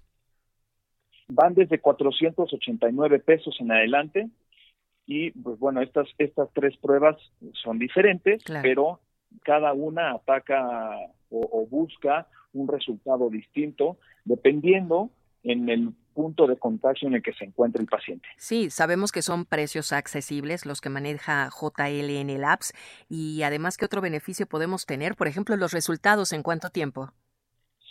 En cuanto a beneficios, exacto, ¿no? Pues, primero el precio que es muy accesible, cada vez trabajamos mucho más para que sea más accesible. Los resultados en menos de 24 horas, contando en PCR, anticuerpos y antígenos, es un resultado mucho más rápido, hablamos no más de dos horas. Y lo, y lo bueno es que no es necesario hacer citas y en, nuestro equipo, que aparte, aparte de ser muy capacitado y calificado para este tipo de pruebas, usa equipo de primera y obviamente nuestras máquinas de vanguardia. Claro, no es necesario hacer cita, esto es importante decírselos a los amigos del Heraldo Radio, se utiliza equipo de primera y hay talento, ¿verdad? Talento en cada una de las personas que nos hacen las pruebas. Dinos por favor los módulos en donde estarán en estos días JLN Labs con Soriana. Puntualmente en Ciudad de México en Coapa y Asturias, lo podrían buscar así, Soriana Coapa o Soriana Asturias, y en el Estado de México en San Mateo, que es bastante popular. te había comentado un poquito también que estamos en Puebla, Querétaro, Jalisco, el norte con Monterrey, Torreón y Saltillo. Y simplemente es cuestión de que se echen un clavado en la página de Soriana y, y nos puedan encontrar. ¿Algún número? Claro, eh, para atención a clientes en Soriana, 8183 29 92 52. Ok, ¿y en redes sociales? Para Instagram, arroba JLN-Labs. Muy bien, pues muchas gracias, Iker Echeverría de JLN Labs, por la información tan importante que nos haces llegar a todos nuestros amigos del Heraldo Radio acerca de las pruebas que está haciendo este laboratorio para todas las personas ante el COVID-19. Muchas gracias por la oportunidad y a todo tu auditorio acudan a, estos módulos para detección temprana del virus y así evitar una cadena de contagio. Perfecto. Muchas gracias, Iker. Hasta pronto. Que estés muy bien. Adiós. El Químico Guerra con Sergio Sarmiento y Lupita Juárez. Químico Guerra, ¿cómo te va? Muy buenos días. Buenos días, Sergio Lupita. Pues yo ayer me hice, yo creo que es como mi sexta prueba eh, PCR del COVID. Salí bien, afortunadamente negativo, así que llevo un año y un mes negativo a pesar de haber estado en contacto con gente, pero siempre con las medidas estas básicas, ¿verdad? Entendibles de evitar el contagio a través de una buena mascarilla y que no esté uno cerca de gente que no conoce. Pero vamos a hablar de otra cosa que más es buena. Sergio Lupita, ya ven que ha estado mucho en discusión, inclusive por a las más altas autoridades energéticas de este país, pues que las energías renovables no son confiables, porque cuando no hay sol pues no se produce energía fotovoltaica, cuando no hay viento pues no se mueven los eh, aerogeneradores que les llaman despectivamente reguiletes, pues son aerogeneradores muy muy avanzados, ¿no? Muy computarizados. Bueno, pero ¿cómo almacenar energía eólica y solar sin baterías, Sergio Lupita? Las baterías de ion litio se han convertido en la tecnología preferida para las nuevas instalaciones de almacenamiento, gracias a que cayeron muchísimo los precios en los últimos años y al hecho de que pueden instalarse en prácticamente cualquier lugar, pero a final de cuentas es un almacenamiento con baterías y tiene su costo. Fíjense que en fechas recientes la industria energética está recurriendo también al agua y a la tierra para ayudar al viento y al sol a alimentar una red limpia. De acuerdo al informe reciente del Departamento de Energía de los Estados Unidos, el almacenamiento de energía relacionado con la red se va a multiplicar 15 veces en 8 años y 10 meses para el 2030, o sea, prácticamente ya está aquí, donde tendremos un aumento de 15 veces de la capacidad de almacenamiento. Estas son las alternativas. Primero, Sergio Lupita, el almacenamiento hidroeléctrico por bombeo subterráneo es 80% eficiente y puede aprovechar la, infraestructura que ya está, la infraestructura existente. Recordemos nuestras clases de física, Sergio Lupita, de secundaria, ¿se acuerdan? La energía cinética y la energía potencial. La cinética es la energía pues, que se está generando por el movimiento. Por ejemplo, cuando hay una caída de agua, está cayendo el agua, el movimiento del agua, pues se pone en la parte de abajo una turbina que se va a mover eh, con el agua y esa energía cinética se convierte en energía eléctrica. Pero también si bombeamos esta agua hacia arriba, adquiere una energía potencial no se expresa hasta el momento en que se suelta y al bajar otra vez vuelve a generar energía. Hay un proyecto de almacenamiento por bombeo de Elmer's Quarry en Illinois y utiliza una mina abandonada cerca de Chicago precisamente para llenarla de agua. Cuando hay viento o cuando hay sol, pues se usa esta energía que se genera con el viento y el sol para bombear agua hacia afuera de la mina y después en la noche cuando no hay sol se suelta el agua mueve unas turbinas de regreso, ¿verdad? Y entonces está generando electricidad en la noche, fíjense. Y entonces esto es un ciclo, ¿verdad? Virtuoso que está generando energía todo el tiempo. La compañía californiana Gravity Power está construyendo en Alemania una planta en la que un pistón está suspendido en un pozo lleno de agua. El agua bombeada durante cuando hay viento y cuando hay sol empuja el pistón hacia arriba para almacenarlo y cuando deja de haber viento o cuando es de noche y no hay sol se suelta el pistón y este, empuja el agua a través de una turbina para generar energía. La empresa estadounidense Quicknet desarrollado el almacenamiento geomecánico por bombeo que almacena agua entre las capas de roca de esquisto, de donde se obtiene el gas, este el shale gas, y puede instalarse, imagínense, debajo de los campos de cultivo, teniendo el doble beneficio de no inutilizar extensiones, ¿verdad?, para la producción de energía. Se sigue cultivando el suelo, produciendo alimentos, y por debajo se está generando esa energía potencial que se va a soltar cuando no hay viento, cuando no hay sol, para generar energía. Esto nada más como un dato, ¿verdad? Si en la CFE... Interesante, interesante químico, pero ya ves que algunos especialistas eh, dicen, ¿y si pasa una nube, qué, qué va a ocurrir? Bueno, pues les podría yo mandar estos artículos, ¿verdad? Que acá es del Departamento de Energía de los Estados Unidos y es la búsqueda que se tiene de cómo realmente generar bienestar para la población con qué energía eh, confiable, limpia y sobre todo barata, Lupita. Muy bien, muchas gracias como siempre, Químico, muy buenos días. Buenos días también para ti, Sergio. Gracias, Químico Guerra. En Acapulco, grupos de feministas exigieron retirar la candidatura de Félix Salgado Macedonio al gobierno de Guerrero. Alejandro Linares nos tiene la información. Adelante, Alejandro.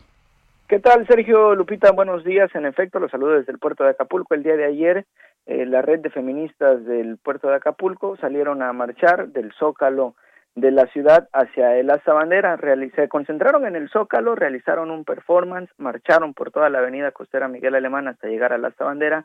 Ahí fijaron un posicionamiento y bueno, pues ellos dijeron que no merecen los candidatos que tengan antecedentes estar abanderando una candidatura, pero también lanzaron consignas en contra de los diferentes órdenes de gobierno, tanto como el federal, el estatal y el municipal, todo esto en demanda de exigir justicia y esclarecimiento no solamente por los actos de violación, sino también por los actos de agresiones físicas y de feminicidios que han pasado en el estado de Guerrero. Eh, los diferentes grupos, alrededor de unas 600 mujeres, fueron las que marcharon el día de ayer, en la tarde-noche, alrededor de las 7, por la costera Miguel Alemán, coincidieron en que es necesario ya detener la ola de violencia en contra de las mujeres. Estas manifestaciones eh, giraron en torno pacífico, no hubo agresiones, solamente algunas pintas en algunos lugares eh, emblemáticos del puerto de Acapulco, pero afortunadamente todo en orden y no pasó a mayores. Es el reporte que tenemos desde Acapulco Guerrero. Alejandro Linares, muchísimas gracias. Gracias, buenos días. Y en la Cámara de Diputados, la académica y feminista Marcela Lagarde recibió la medalla Sor Juana Inés por su lucha en los derechos de la mujer. Y Nayeli Cortés, nos tienes todos los detalles, te escuchamos. Sergio Lupita, buenos días. La Cámara de Diputados entregó la presea Sor Juana Inés de la Cruz a la feminista, activista y académica Marcela Lagarde. Esta presea se entrega a mujeres que luchan en favor de los derechos humanos. En la sesión solemne con motivo del Día Internacional de la Mujer, también fueron inscritos en el muro de honor de la Cámara de Diputados los nombres de Elvia Carrillo Puerto y Hermila Galindo.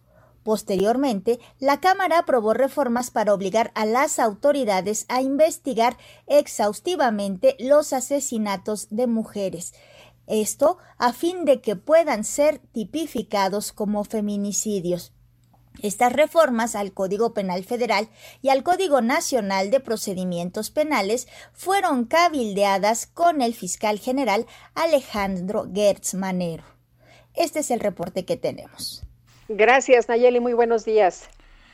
Son las 8 con 44 minutos con 436 votos a favor y uno en contra, este lunes se aprobó la reforma al artículo 325 del Código Penal Federal para adicionar una fracción al 131 del Código Nacional de Procedimientos Penales y homologar el delito de feminicidio. ¿Qué significa esto? Vamos a conversar con la diputada Morena de Morena, Lorena Villavicencio, integrante de la Comisión de Derechos Humanos de la Cámara de Diputados. Diputada Lorena Villavicencio, buenos días, gracias. ¿Qué tal, Sergio? Buenos días, ¿cómo están? Muy bien, eh, Lorena, cuéntenos, eh, ¿qué, ¿qué es lo que hace esta reforma al artículo 325 del Código Penal Federal? Bueno, lo que lo que pretendemos con esta con estas modificaciones es, crear un tipo, un solo tipo penal eh, de feminicidio que vamos a proponer a todos los congresos locales de todo el país. Partimos de la valoración del artículo 325 del Código Penal Federal y les hicimos algunas modificaciones importantes para que no, no sea complicado la, la clasificación del delito, la acreditación de cada una de las circunstancias que establece el propio Código Penal en ese artículo. ¿Esto qué quiere decir? Que incorporamos nuevas conductas delictivas, nuevas circunstancias que motivan razones de género, eh, establecimos también nuevas agravantes y esto, bueno, pues eh, eh, el día de ayer fue aprobado. Quiero comentarte que, por ejemplo, establecimos como, como, como un elemento muy importante que se considera feminicidio cuando existe una sola de las razones que establece el propio eh, eh, tipo penal en cualquiera de las siguientes circunstancias. Te comento esto porque actualmente el, el delito, bueno, el delito que antes de que se aprobara, establece siete circunstancias que se tienen que acreditar para que se considere feminicidio eh, o, se clasifique como de feminicidio el delito y tenían muchos jueces lo que estaban haciendo es que decían que como no podían acreditar las siete circunstancias que establece el Código Penal, pues lo clasificaban como otro tipo de delito, como homicidio en razón de parentesco, y le daban una pena distinta al agresor cuando se trataba de feminicidio. Entonces, lo primero que hicimos es que, es decir, claramente, que es cuando concurra cualquiera de las circunstancias que establece este, este, este tipo penal, eh, tiene que clasificarse como feminicidio. Un elemento también muy importante eh, que establecimos es que toda muerte violenta de mujer tiene que ser investigada como feminicidio, justamente para evitar que se pueda generar algún tipo de extorsión con, con el, fiscal y que pueda determinar otro tipo de delito para darle una pena menor, al agresor. Justamente para evitar estas cosas fue que depuramos claramente todo el tipo penal feminicidio y establecimos algunas nuevas circunstancias como el feminicidio infantil, la violencia en el ámbito familiar, también lo, lo establecimos, incorporamos también la violencia política y la violencia comunitaria, como una de las circunstancias que también concurren en el, en el feminicidio. Y, bueno, y, establecimos agravantes para los funcionarios públicos, entre otras. Pero lo, importante aquí es que estamos cumpliendo con una determinación de la CEDAW que nos, que nos estaba exigiendo algo al Estado mexicano, que perfeccionáramos el tipo penal feminicidio y que lo propusiéramos para todas las entidades de la federación para que tengamos solamente un tipo penal y que se investigue siempre eh, con perspectiva de género que se, y que se establezca un protocolo para hacer estas investigaciones, el mismo protocolo en todos los estados del país y que podamos tener eh, clasificaciones adecuadas de este delito, que no se clasifique indebidamente como otro delito y que de esta manera podamos evitar la impunidad o que se le den facilidades a los agresores en este país. Pues ahí está el castigo, ¿no? Ahora falta que no haya impunidad, es el, e, eso es lo que sigue, ¿no, Lorena? Efectivamente, nos parece que este es un primer paso importante.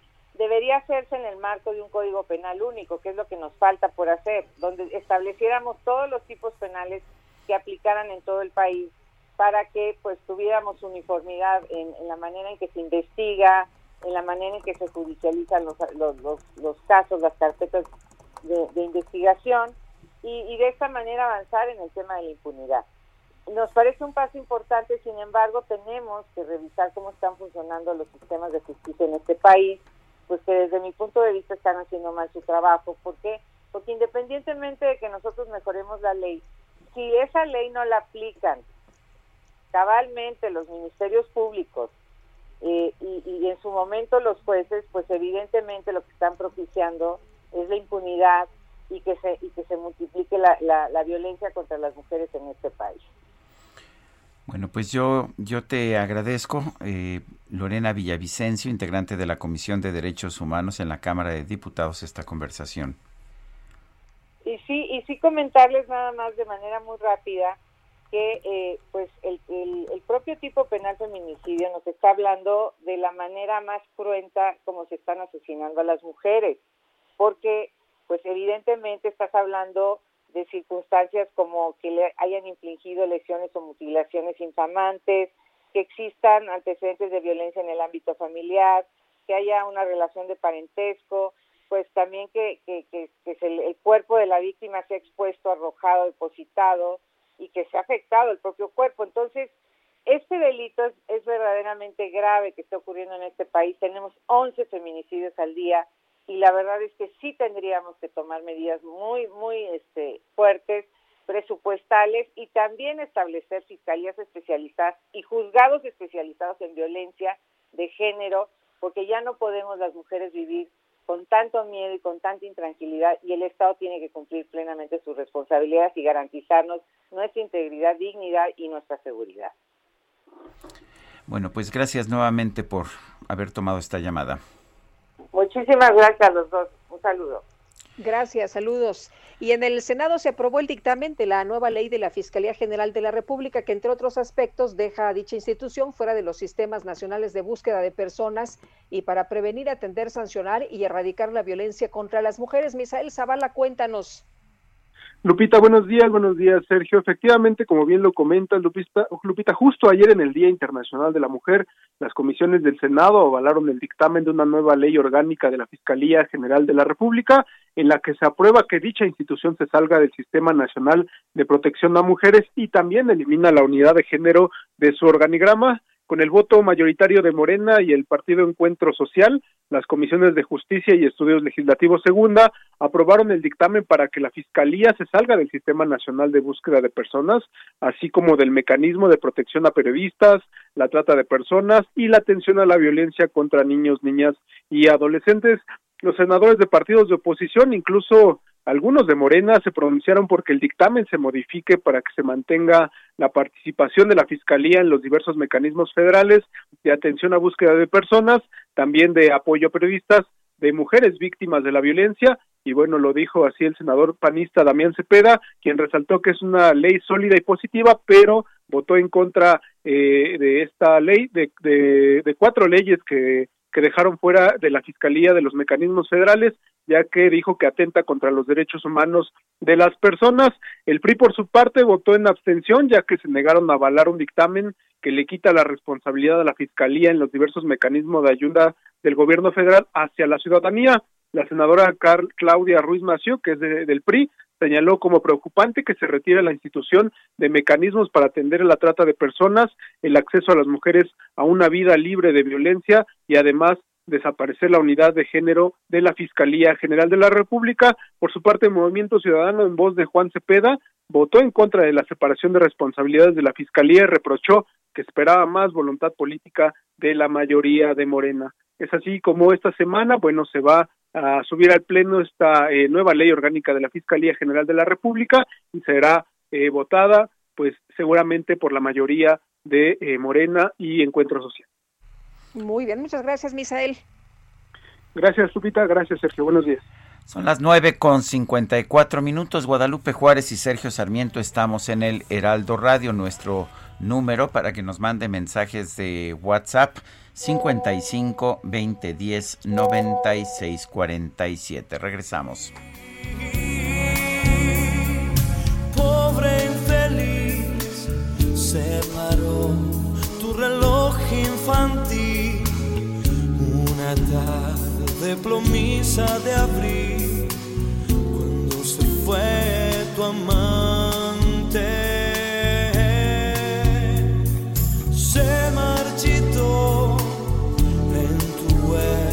Hasta la última. Sergio Sarmiento y Lupita Juárez quieren conocer tu opinión, tus comentarios o simplemente envía un saludo para ser más cálida esta mañana. Envía tus mensajes al WhatsApp 5520 109647. Heraldo Radio. Continuamos con Sergio Sarmiento y Lupita Juárez por El Heraldo Radio.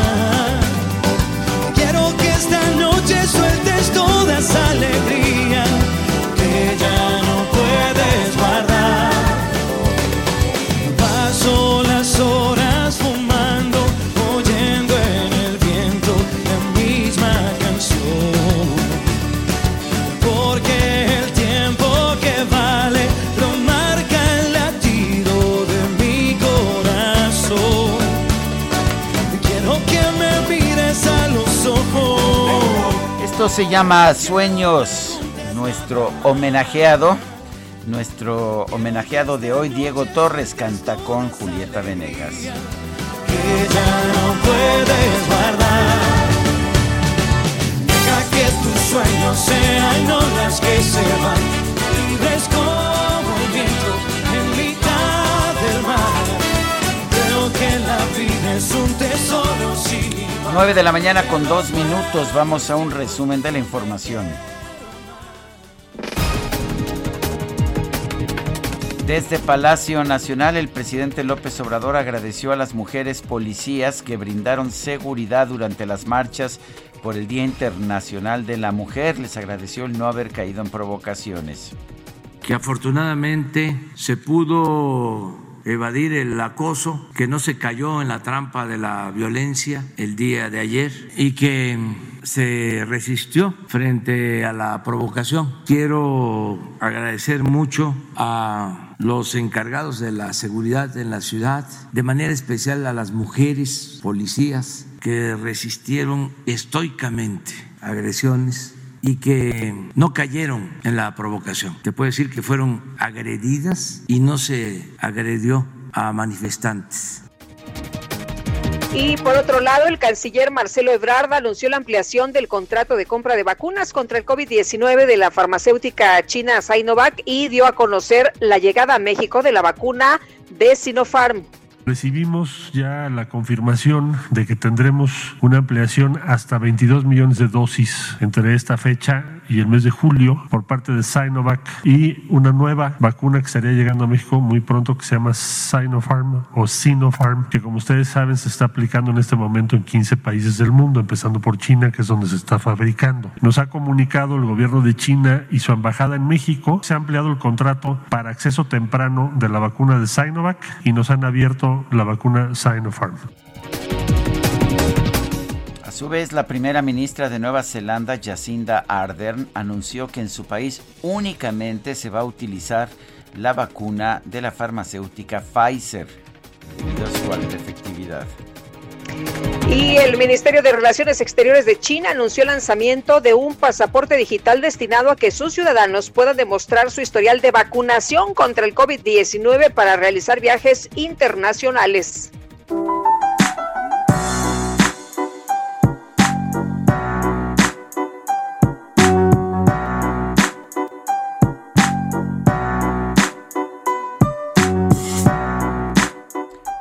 Pues qué les puedo decir, este era un sacerdote allá en Irlanda y bueno, como todos nosotros está teniendo que hacer sus actividades en sana distancia. Bueno, y estaba empezando una misa virtual transmitida por redes sociales y estaba orando y cuando lo estaba haciendo se dio cuenta de repente de que pues en vez de música santa puso una canción del rapero británico Black the Ripper en los altavoces de la iglesia. Y bueno, ya una vez que se dio cuenta de lo que había hecho, ya solo le quedó bromear y decir que un poco de rap por la mañana te hace despertar.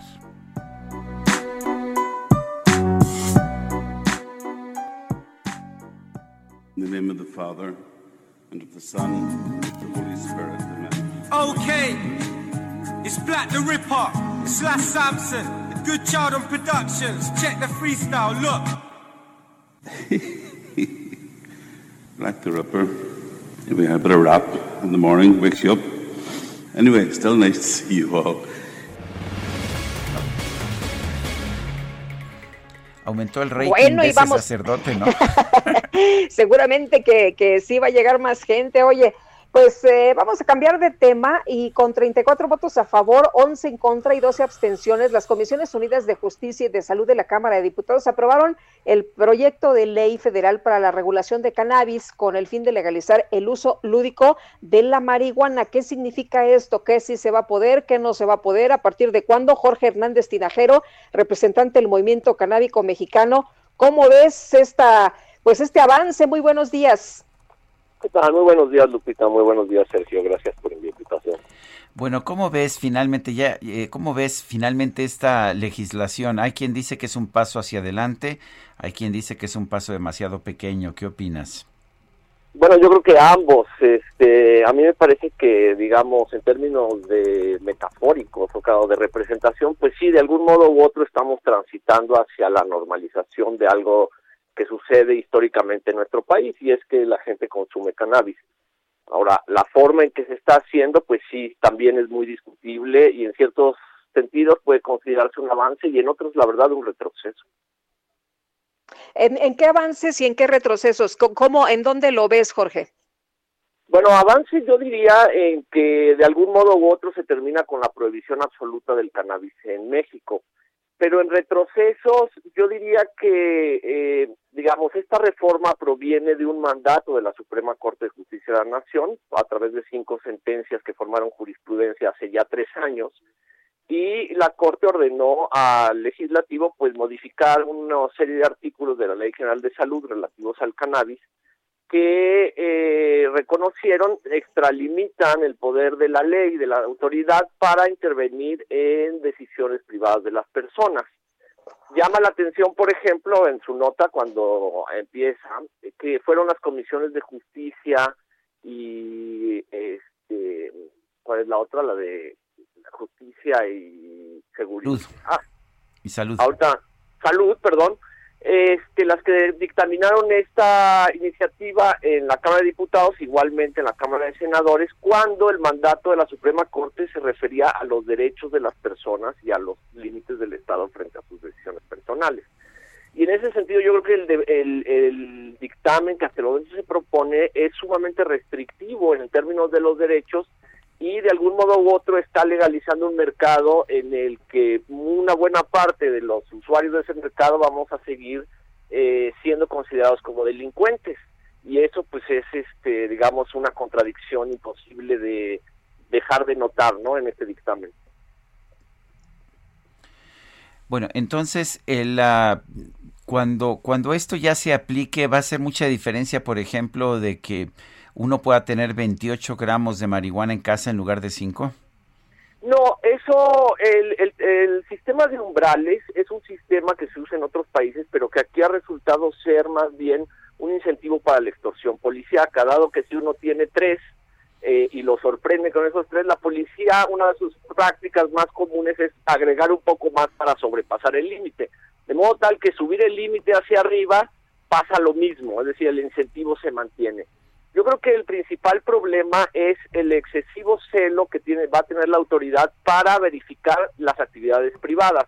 Por ejemplo, si uno no quiere recurrir al mercado, sea este ilegal o sea un potencial mercado formal, que fue el origen de las eh, demandas, digamos, de amparo, eh, tendría uno que poder cultivar para sí mismo. Pero la autoridad lo que está, o la propuesta de ley que se está planteando actualmente, exige que si alguien quiere cultivar en casa, no solamente tenga un número muy eh, pequeño de plantas, muy probablemente eh, que no podrán satisfacer su propio consumo, sino que además hay que solicitar un permiso que se debe de renovar cada año. Y yo no sé, pero no conozco ninguna otra ley en la que uno pueda deba de soltar un permiso y si la autoridad no responde en 60 días, se entiende que se niega ese permiso de modo tal que la autoridad se está otorgando el derecho de cumplir con la ley al no hacer nada y de esa manera simplemente negar derechos. Yo creo que esas son de las cosas que sinceramente sí tienen que cambiar en el dictamen antes de que se vote en el Pleno. Muy bien, pues Jorge, estaremos muy atentos y muchas gracias por platicar con nosotros esta mañana. Muy buenos días. Gracias a ustedes, buenos días. Son las nueve de la mañana con diez minutos. Vamos con Antonio Bautista, coeditor de Estados en el Heraldo de México. Antonio Bautista, ¿qué nos tienes? Buenos días. Sergio Lupita, buenos días. Bueno, pues un total de 24 incidentes cometidos por 19 personas acumula el Registro Nacional de Personas Sancionadas en materia de violencia política contra las mujeres en razón de género del INE. 15 son hombres y 4 son mujeres. Una de las que más destacan es la que recibió el alcalde de Centro Tabasco, Evaristo Hernández, luego de insultar a la diputada local Dolores Gutiérrez, el edil, además de recibir una multa y ofrecer una disculpa pública, pues quedó inhabilitado para participar en cargos de elección popular en dos procesos electorales, esto es en seis años. Eh, los casos se han presentado en nueve de las 32 entidades hasta ahora, la mayoría pues se concentra en Campeche, Quintana Roo y Veracruz, con cuatro incidentes cada uno, seguido de eh, Yucatán, Hidalgo, Oaxaca, Querétaro, Sonora y Tabasco. La ley que castiga la violencia política de género entró en vigor en abril pasado, en plena pandemia, luego de ocho años que se presentó la primera propuesta para definir este tipo de agresiones. El decreto reformó ocho leyes por medio de las cuales se definen y sancionan las conductas violentas contra las mujeres que participan en procesos electorales o que ejercen un cargo de elección popular. Este tipo de violencia en términos generales incluye todas aquellas acciones públicas o privadas que busquen o den por resultado limitar, anular o menoscabar el ejercicio de los derechos político-electorales de una o varias mujeres, además de impedir el acceso al ejercicio de un cargo, al libre desarrollo de la función pública o bien el acceso y ejercicio de las prerrogativas cuando se trate de precandidaturas, candidaturas, funciones o cargos públicos.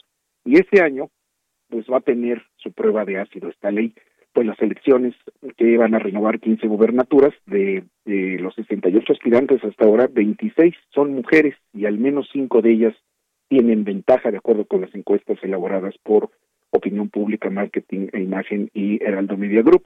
Ahora bien, estos mecanismos para crear una vida libre de violencia que ha tenido que generar la sociedad y que se abren paso con muchas complicaciones, solo demuestran que hemos sido incapaces de hacer políticas públicas que de origen consoliden el lugar de las mujeres en la sociedad.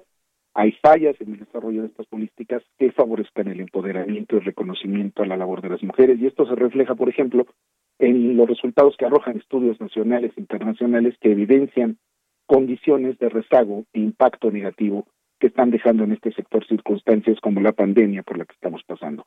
Y precisamente para analizar la manera en que las mujeres deben participar en la creación de políticas públicas, especialistas pues están organizando foros para determinar estrategias. Una de ellas se va a llevar a cabo esta mañana, organizado por el Instituto Michoacano de Transparencia, Acceso a la Información y Protección de Datos Personales, en el que participan especialistas de Colombia, España y México, como Ana Paulina Zabaga Acevedo, María Dolores Montero, Viviana Andrea Clavijo y Alma Rosa Villalobos, esta última es eh, magistrada del Tribunal Electoral de Michoacán, y que van a moderar pues la comisionada presidenta del instituto, Reina Ortega, y Javier Martínez, comisionado del Infuen.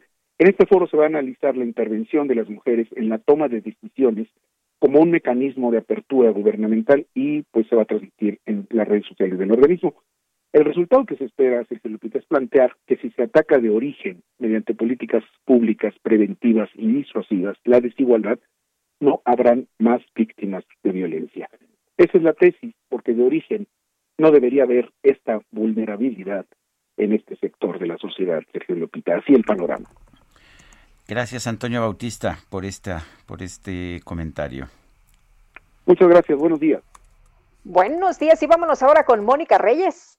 Gracias, ¿qué tal? Muy buenos días, Sergio Sarmiento, Lupita Juárez. Es un gusto y un placer estar con ustedes aquí en su programa, escuchando las noticias. Y tenemos otra que darles también muy buena, que tiene que ver, pues, con elevar nuestro sistema inmunológico, fortalecer nuestro sistema de salud. Y para eso ya está con nosotros Aris Chávez, representante de Productos y Tratamientos Politécnico.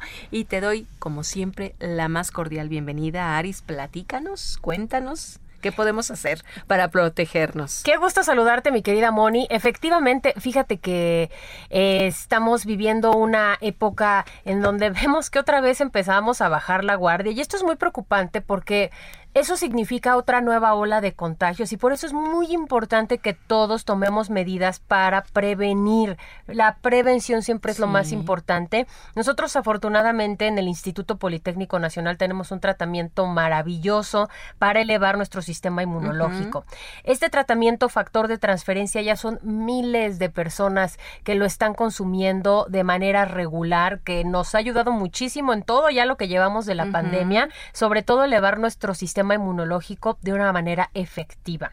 Cuando empezamos a tomar este tratamiento, que además es un líquido muy sencillo, que se pone debajo de la lengua, no sabe a nada, no es invasivo, no tiene efectos secundarios, pero es muy efectivo. Empezamos a tomar estas dosis durante 10 días mínimo.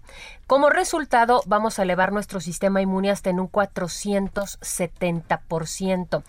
Este porcentaje es altísimo, Moni. Quiere decir que vamos a multiplicar nuestros glóbulos blancos, nuestros leucocitos, de tal manera que podamos crear una barrera protectora que haga mucho más difícil un contagio. Esto en esta época de pandemia ha hecho toda la diferencia. Pero no solo de manera preventiva funciona muy bien. Tenemos pacientes con más de 100 enfermedades en los que hemos administrado el factor con mucho éxito. Cáncer, diabetes, lupus, esclerosis múltiple, artritis reumatoide, VIH, enfermedades de la tiroides. Tenemos pacientes con enfermedades respiratorias que van desde las alergias, asma, bronquitis, influenza, pulmonía, Todas estas, desde la primera semana, notan una gran diferencia de un 90% de mejoría y lo mejor de todo es que puede tomarlo toda la familia porque no tiene ningún efecto secundario. Cuando digo toda la familia es desde el pequeñito de la casa, Desde el bebé. sí, hasta la persona de la tercera edad y no se contrapone contra ningún tratamiento que usted ya esté tomando de manera médica. Fíjate que tengo amigas que dicen, bueno, yo hace seis meses me tomé el factor de transferencia, voy por la siguiente toma, la siguiente etapa y eso es excelente. Pero para que nuestras amigas y amigos lo adquieran, ¿qué promociones tienes, Aris? Mira, hoy les tengo una muy buena promoción que van a aprovechar y les va a encantar. Fíjate, el número telefónico para que usted vaya Sí. marcando las primeras personas que se comuniquen al 55 56 49 44 44 se van a llevar un 12 más 12. Mm, ¿Qué bien. quiere decir? Que por 1.800 pesos nada más, ustedes van a adquirir 24 dosis de factor de transferencia. Moni, este tratamiento Sí. sería un tratamiento completo hasta para dos personas. Y gratis les vamos a, a incluir dos caretas transparentes, muy importantes también, dos cubrebocas N95, dos geles antibacteriales con 80% de alcohol y para cerrar con broche de oro, les vamos a incluir gratis Ujú. un hermoso reloj inteligente que tiene un costo en el mercado de más de 3 mil pesos. Es un reloj que se conecta con tu celular, que tiene un montón de funciones, está padrísimo y hoy va gratis en este paquete. Así que ahí le va el número 55 56 49 44 44. Perfecto, pues a marcar en este momento, Aris, de nueva cuenta el número para irnos. 55 56 49 44 44. Muchas gracias, Aris. Buenos días. Regresamos con ustedes, Sergio Sarmiento y Lupita Juárez. Permiso Cofepris 1733 0051 9PO 451. Sergio Sarmiento y Lupita Juárez. Tecnología con Dalia de Paz. Mexicana hermosa, bandera latina, no te pongas triste, solo mire el cielo. La noche se cubre de estrellas y a nosotros pasamos el duelo, si la noche Estamos escuchando, estamos escuchando, no sé qué estamos escuchando, pero sí vamos a escuchar, sí sé lo que vamos a escuchar a Dalia de Paz. ¿Qué nos tienes, Dalia? Buenos días. Queridísimo Sergio Sarmiento, querida Lupita, muy buenos días. Hola, Esta canción ¿qué tal? Se llama Mexicana Hermosa de Natalia Lafourcade y me encanta. Aprovecho para mandarles un abrazo a todas las mujeres mexicanas, en especial pues a mi mamá Lourdes Salazar, que ha sido mi ejemplo, fortaleza, y a todas nuestras queridas radioescuchas que aquí estamos sin miedo y que pese a la adversidad no nos vamos a rendir. Y hablando de no rendirnos, Sergio Lupita, y dejar el miedo atrás para todas aquellas o aquellos que estén pasando por una situación complicada y que estén buscando la manera de salir de esa pesadilla llamada violencia psicológica relaciones tóxicas, micromachismo, codependencia. Fíjense que hace unos días me topé con una plataforma digital que ofrece ayuda y, y soporta precisamente también para identificar este tipo de situaciones violentas llamada Violeta con doble T. Como sus fundadoras señalan, este espacio seguro digital opera a través o asistente virtual que detecta mediante una conversación automatizada en redes sociales todo aquello que no nos hace sentir bien y que escondemos ahí por el miedo a ser juzgados. Este chat te llevará a identificar el problema y de ser necesario te conectará con la ayuda de un profesional, pues para poder empezar a construir entornos y espacios más seguros. Les dejo su página web www.holasoyvioleta con doble T o en sus redes sociales arroba hola soy Violeta. Aplaudo en este tipo de iniciativas, Sergio Lupita, y que a través de la tecnología nuestro entorno y vida puedan mejorar. Y por supuesto este súper proyecto.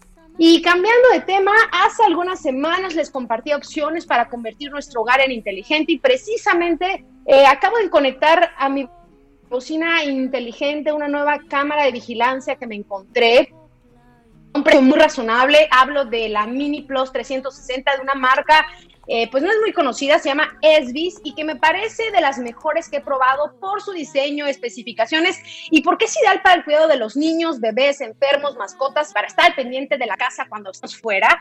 Es muy fácil conectarla con nuestro smartphone o tablet, solo hay que bajar una aplicación para Android y iOS es. De ahí vamos a poder proteger, capturar, guardar y compartir cada momento que se haya almacenado en nuestro teléfono, memoria y en la nube. Hay una función que me gusta eh, de esta Mini 300 si es que captura y sigue el movimiento automáticamente. Cuando alguien entra a casa, pues te va a mandar mensaje recibir ahí una notificación en tu cel que alguien está ahí. En mis historias de Instagram, Dale de Paz, les dejé unos videos para que vean de qué manera opera esta cámara. Y ya para concluir, y ya también, pues que estamos en la Semana de la Mujer, fíjense que tengo un smartphone de LG, el K61, que me gustaría que alguna de nuestras queridas radioescuchas se lo lleve para que nos sintonice donde quiera que esté a través de la aplicación del Heraldo o en nuestro podcast Sergio Lupita y en Spotify, podcast de Apple o Amazon. Este K61 es un teléfono eh, que en lo personal me gusta mucho por su diseño, cámara y precio. Y sé que una de ustedes le va a sacar todo el provecho para trabajar, entretenerse y tomar unas fotazas y obviamente que nos las comparta ahí en nuestras redes sociales. Así que lo único que debe hacer es escribirme a Dalia de Paz H Radio arroba gmail.com, repito, Dalia de Paz H Radio arroba gmail.com, tomarse una foto que nos está sintonizando en el coche, en la casa, donde quiera que esté, y pues si tiene alguna duda me encuentre en Twitter e Instagram como Dalia de Paz, Sergio Lupita, amigos, les mando un abrazote, Lupita, la, te abrazo eh, pues por este gran, pues, este día, por toda esta semana y a todas las mujeres también. Pues hay que abrazarnos, hay que abrazarnos. Por supuesto, la sororidad es importante. Así es. Muchas gracias, Dalia. Así es, Lupita. Que tengan buen día. Buenos días, la sororidad y la solidaridad entre mujeres, muy importante. Bueno, en información de último momento, un juez penal giró orden de aprehensión contra el ex líder del PRI en la Ciudad de México, Cuauhtémoc Gutiérrez de la Torre. Sandra Esteve Vaca Cortés y el exsecretario de Finanzas del tricolor Roberto Zamorano por trata de personas y asociación delictuosa. Le tendremos más detalles. Son las nueve de la mañana con 24 minutos. Quédese con nosotros, Guadalupe Juárez y Sergio Sarmiento. Estamos en el Heraldo Radio. Nuestro número para que nos mande usted mensajes de WhatsApp es el 55 20 10 96 47. Repito, 55 20 10 96 47. Regresamos en un momento más. Porque el tiempo que vale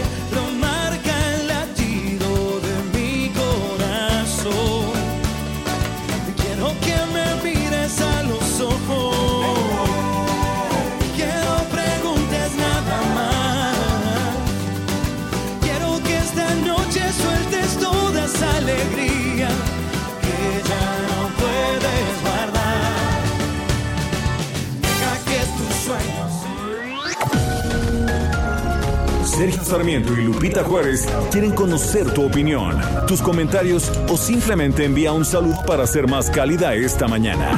Envía tus mensajes al WhatsApp 5520 109647. Heraldo Radio, la HCL se comparte, se ve y ahora también se escucha.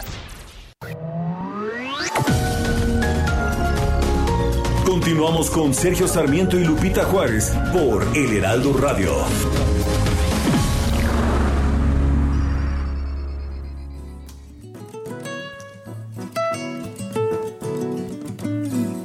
Cuenta esa vieja historia que a pesar de todo algunas cosas quedan.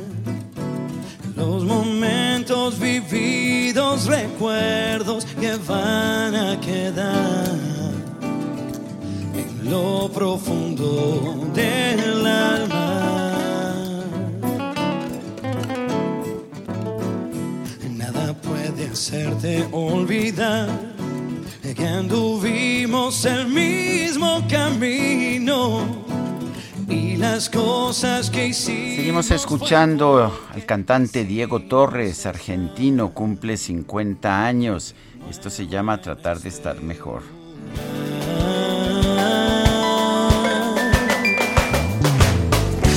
A pesar de los errores, a pesar de los defectos y virtudes, guardo en mí los mejores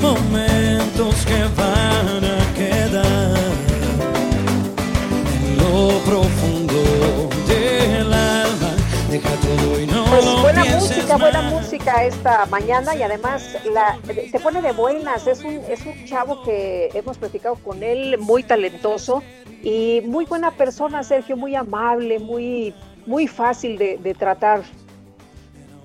Estoy completamente de acuerdo, Guadalupe. Me y gusta. vámonos con Sí, a mí también me encanta, me encanta. Y además él como persona, la verdad, sensacional. Vamos con otras informaciones esta mañana. Fíjate que hay datos interesantes sobre, pues, el camino al 6 de junio. Tendremos elecciones y si hoy fueran las elecciones, cinco mujeres ganarían una gubernatura. Esto significa una cifra histórica en el país, de acuerdo con la encuesta de opinión pública, marketing e imagen Heraldo Media Group, que coloca en primer lugar a las candidatas de Morena en Baja California, Colima, Campeche, Nuevo León y Tlaxcala.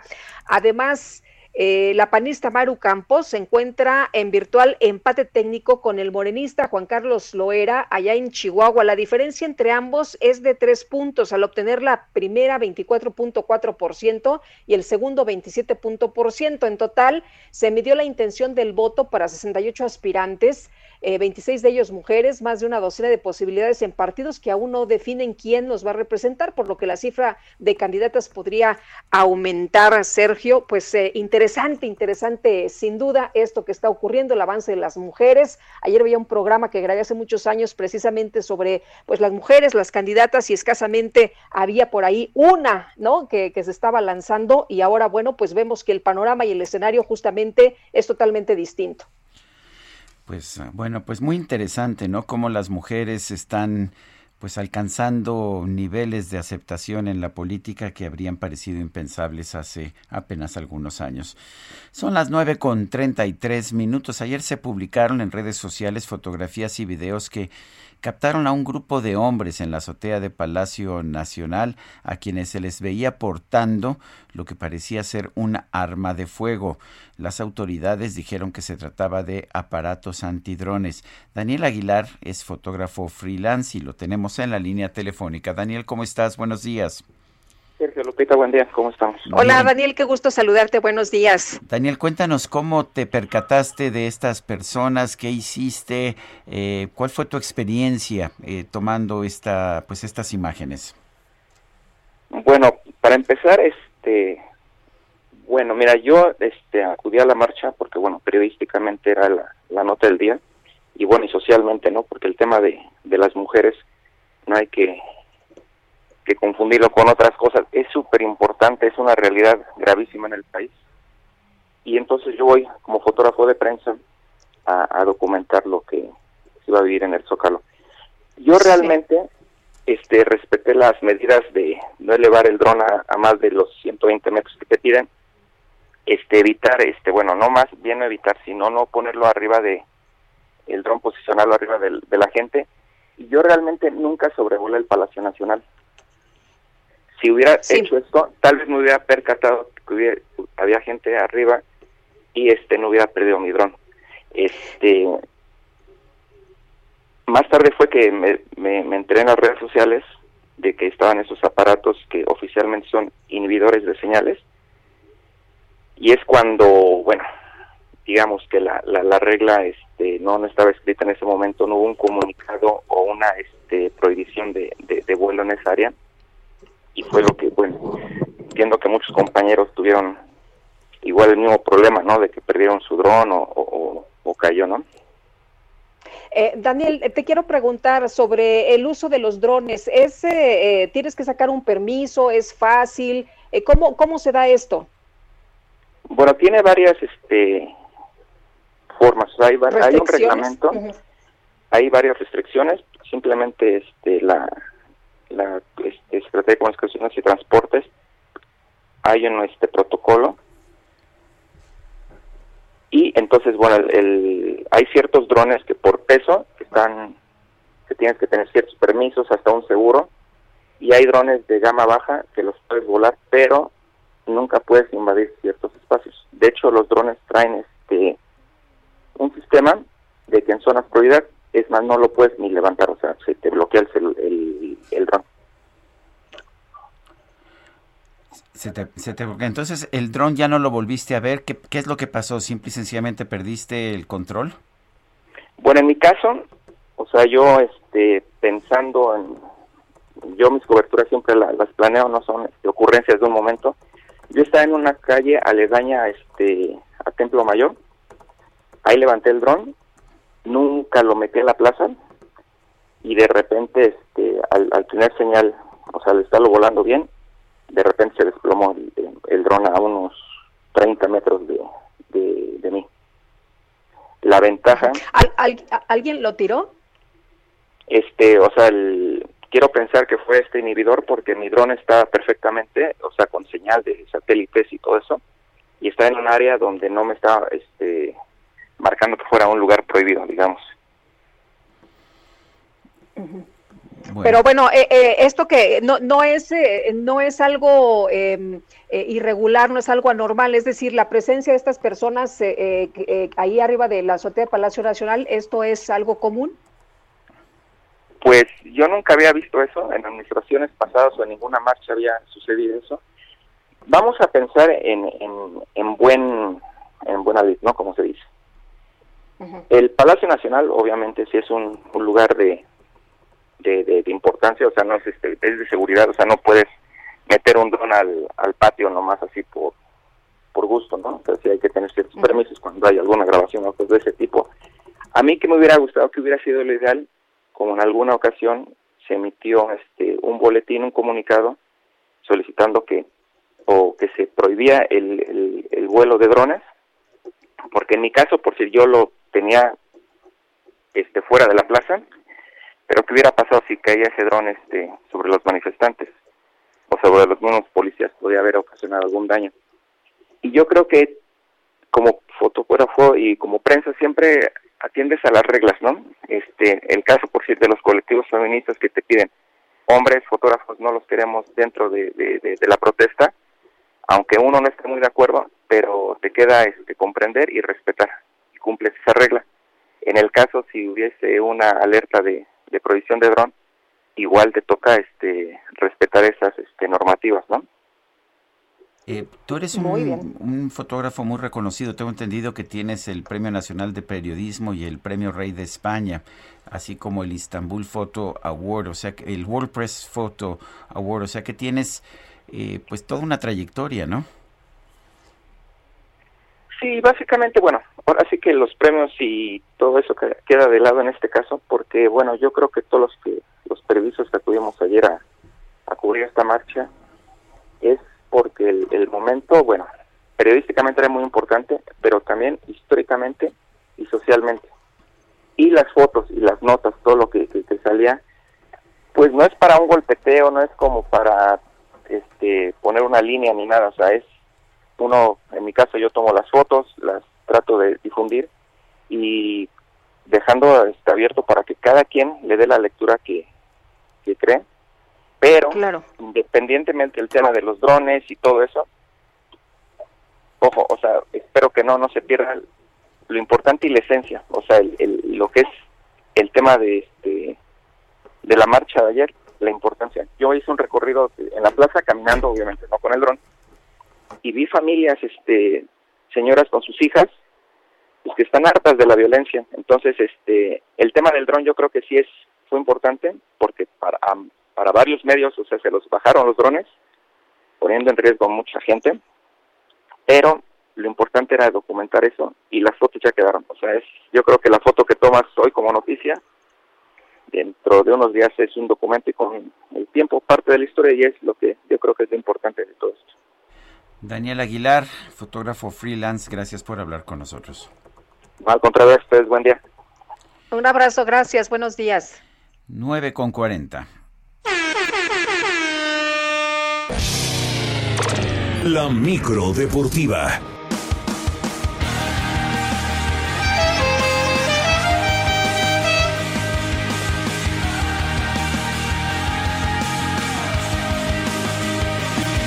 Julio Romero, ¿cómo te va?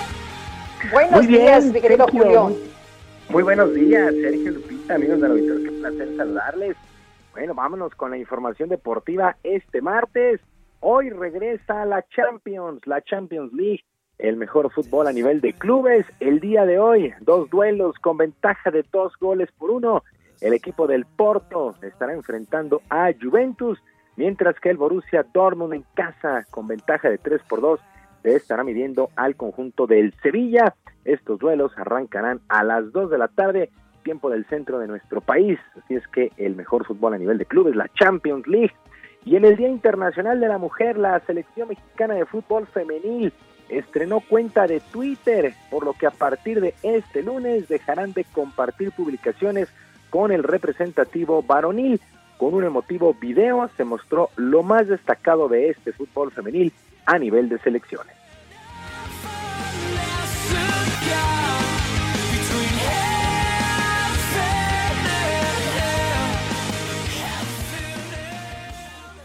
Probablemente desde niña te han dicho que tienes mucho que demostrar, que eso que amas no es para ti, que quizá no eres lo suficientemente fuerte. Pero la única que tiene que creer que puede lograrlo, eres tú.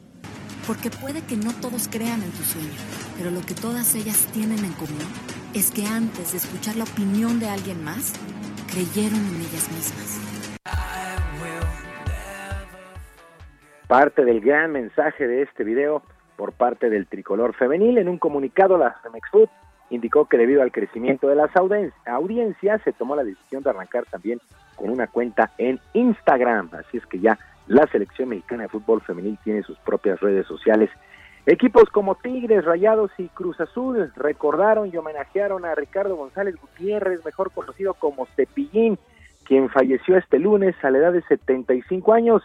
Se recuerda al llamado payasito de la tele como fiel seguidor del fútbol, incluso reclamando que no se le diera el título a Cruz Azul, que marchaba como líder del cancelado clausura 2020 por el tema de la pandemia. También muy, muy aficionado a los rayados del Monterrey. Bueno, pues descanse en paz. También eh, en actividad en el cierre de la fecha 10, cierre de la fecha 10 del torneo Guardianes 2021, los Tuzos del Pachuca consiguieron su primera victoria de la campaña al imponerse apuradamente dos goles por uno a los Cholos de Tijuana en la cancha del Estadio Hidalgo. Este resultado, repito, significa la primera victoria del cuadro hidalguense en la campaña, situación que tranquiliza pero no relaja, señaló el propio Paulo Pezzolano, quien es el entrenador del Pachuca.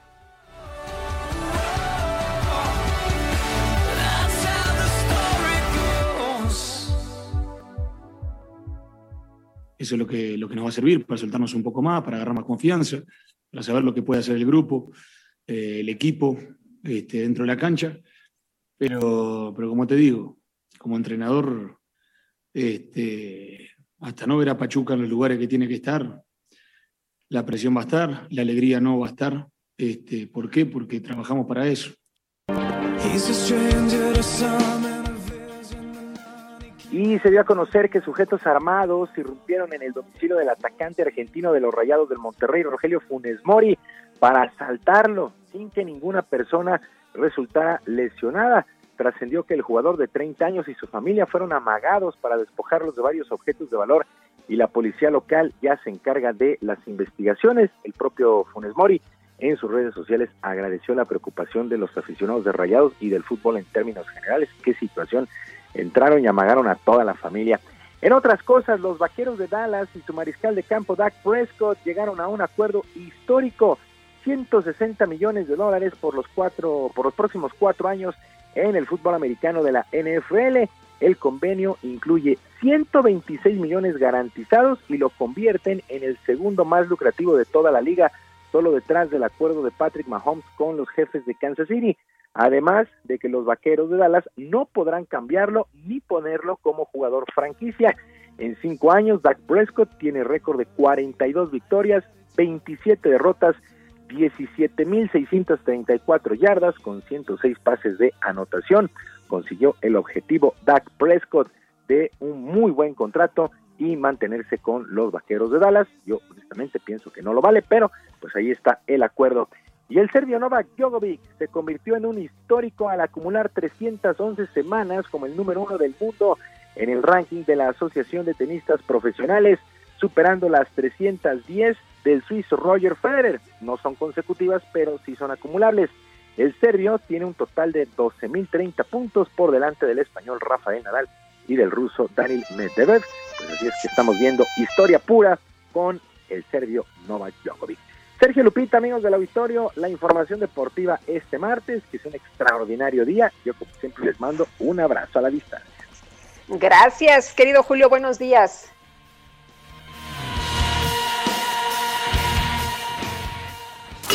Gastrolab con el chef Israel Arechiga. Israel Arechiga, ¿cómo estás? Muy buenos días. ¿Qué nos tienes? Ya nada más de escucharte, se me hace agua la boca. Muy buenos días, Sergio Lupita, todo el auditorio. Qué gusto saludarlos. Y bueno, pues, Igualmente. En el, contexto del día de ayer, del Día Internacional de la Mujer, eh, pues vamos a hablar de las grandes cocineras mexicanas, de las grandes manos femeninas que, que amasan la cocina como tal, porque recordemos que la cocina mexicana está hecha por las manos de las mujeres y está en el sitio tan privilegiado en el que se encuentra gracias a las cocineras tradicionales y sobre todo a los conocimientos que han transmitido de generación en generación. ¿Quién no ha parado en una fonda, en una cocina, en una costa? ¿Quién no tiene una madre, hermana, abuela que cocina y que pasa esas recetas de generación en generación? Y para muestra un botón les voy a platicar de algunas de las grandes cocineras y para que se den una idea de hasta dónde se ha llegado con la, con la cocina mexicana, ¿no? Y cómo las cocineras tradicionales cada vez han tenido mayor importancia y mayor influencia para la cocina mexicana. Una de las más reconocidas, Abigail Mendoza, que tiene un restaurante en Oaxaca, Tlamanali, solo para hacer una idea, ha llegado a cocinar en festivales en Francia y España para llevar la cocina zapoteca. Otra de ellas, Juana Bravo, estuvo en Kenia, en Nairobi, en 2010, justo para representar a la cocina mexicana ante la UNESCO, que fue cuando fue declarada Patrimonio Inmaterial Cultural de la Humanidad. Otra de ellas, Benedicta Alejo, en 2012 viajó a Roma para cocinarle al Papa. Y, y, la lista es interminable podemos hablar no solamente de las cocineras tradicionales que a veces no son tan conocidas, sino también las que forman parte del ramo restaurantero y que han puesto las manos al fuego por, por la industria, ¿no? Una de ellas, Titita, mi adorada Titita Ramírez, eh, dueña, dueña del restaurante El Bajío, que junto con su hija bueno, pues tienen un imperio de restaurantes de cocina mexicana y que no solamente hacen cocina mexicana comercial, ¿no? Sino que rescatan recetas tradicionales, han apoyado al medio, siempre están al pie del cañón.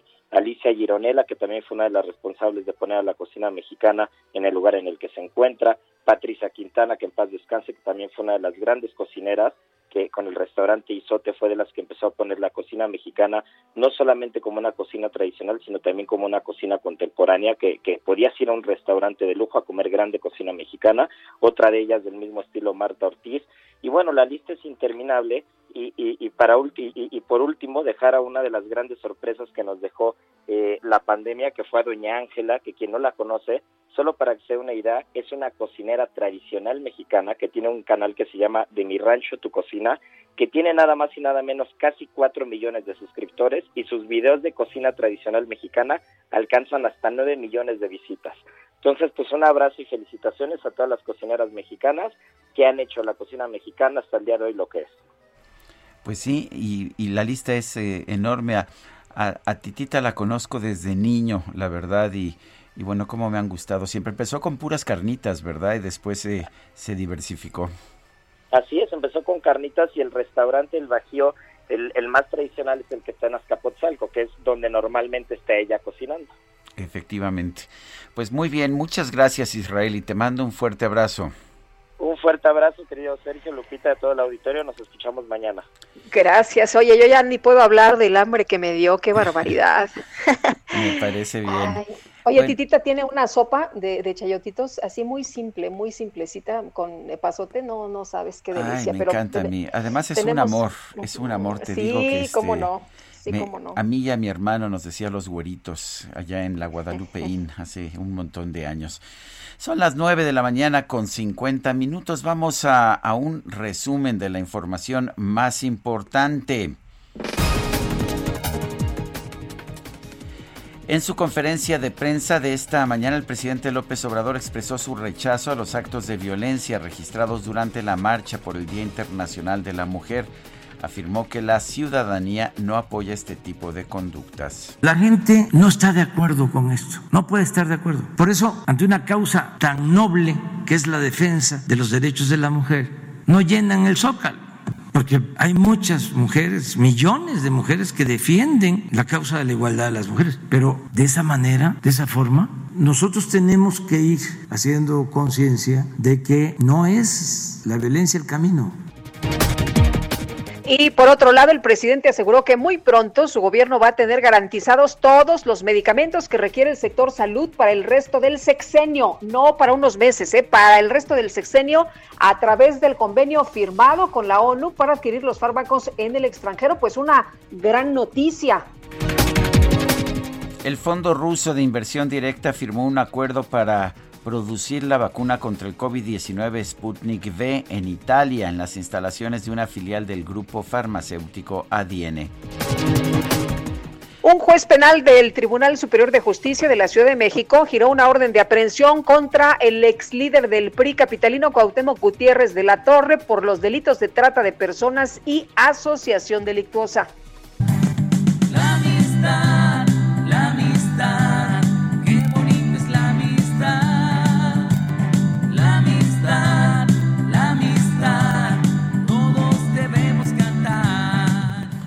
Los empleados del restaurante Luz Moose en el parque acuático Great Wolf Lodge en Colorado Springs, Estados Unidos, dieron a conocer que los integrantes de una familia tuvieron un gran gesto con todo el personal. Re- relataron que tras comer en el lugar, esta familia pagó una cuenta de poco más de mil pesos, pero dejaron una propina de más de siete- 107 mil pesos. Lo único que pidieron es que el dinero se repartiera entre todos los empleados.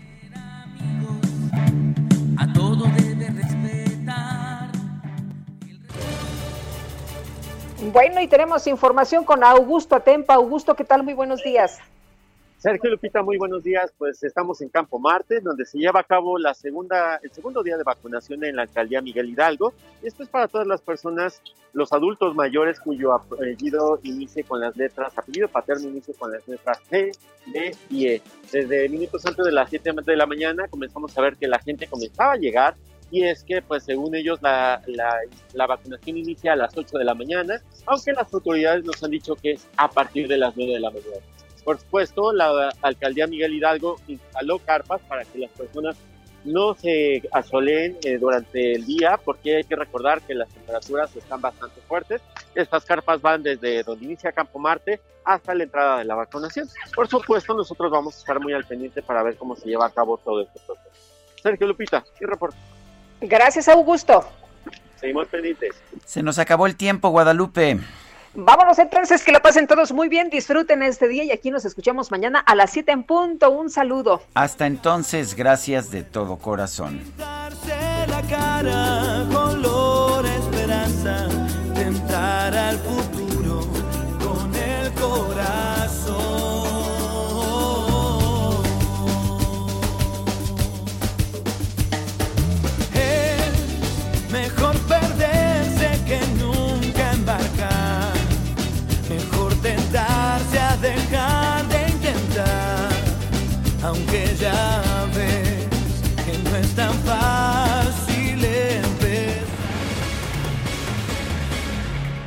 Heraldo Media Group presentó Sergio Sarmiento y Lupita Juárez por El Heraldo Radio.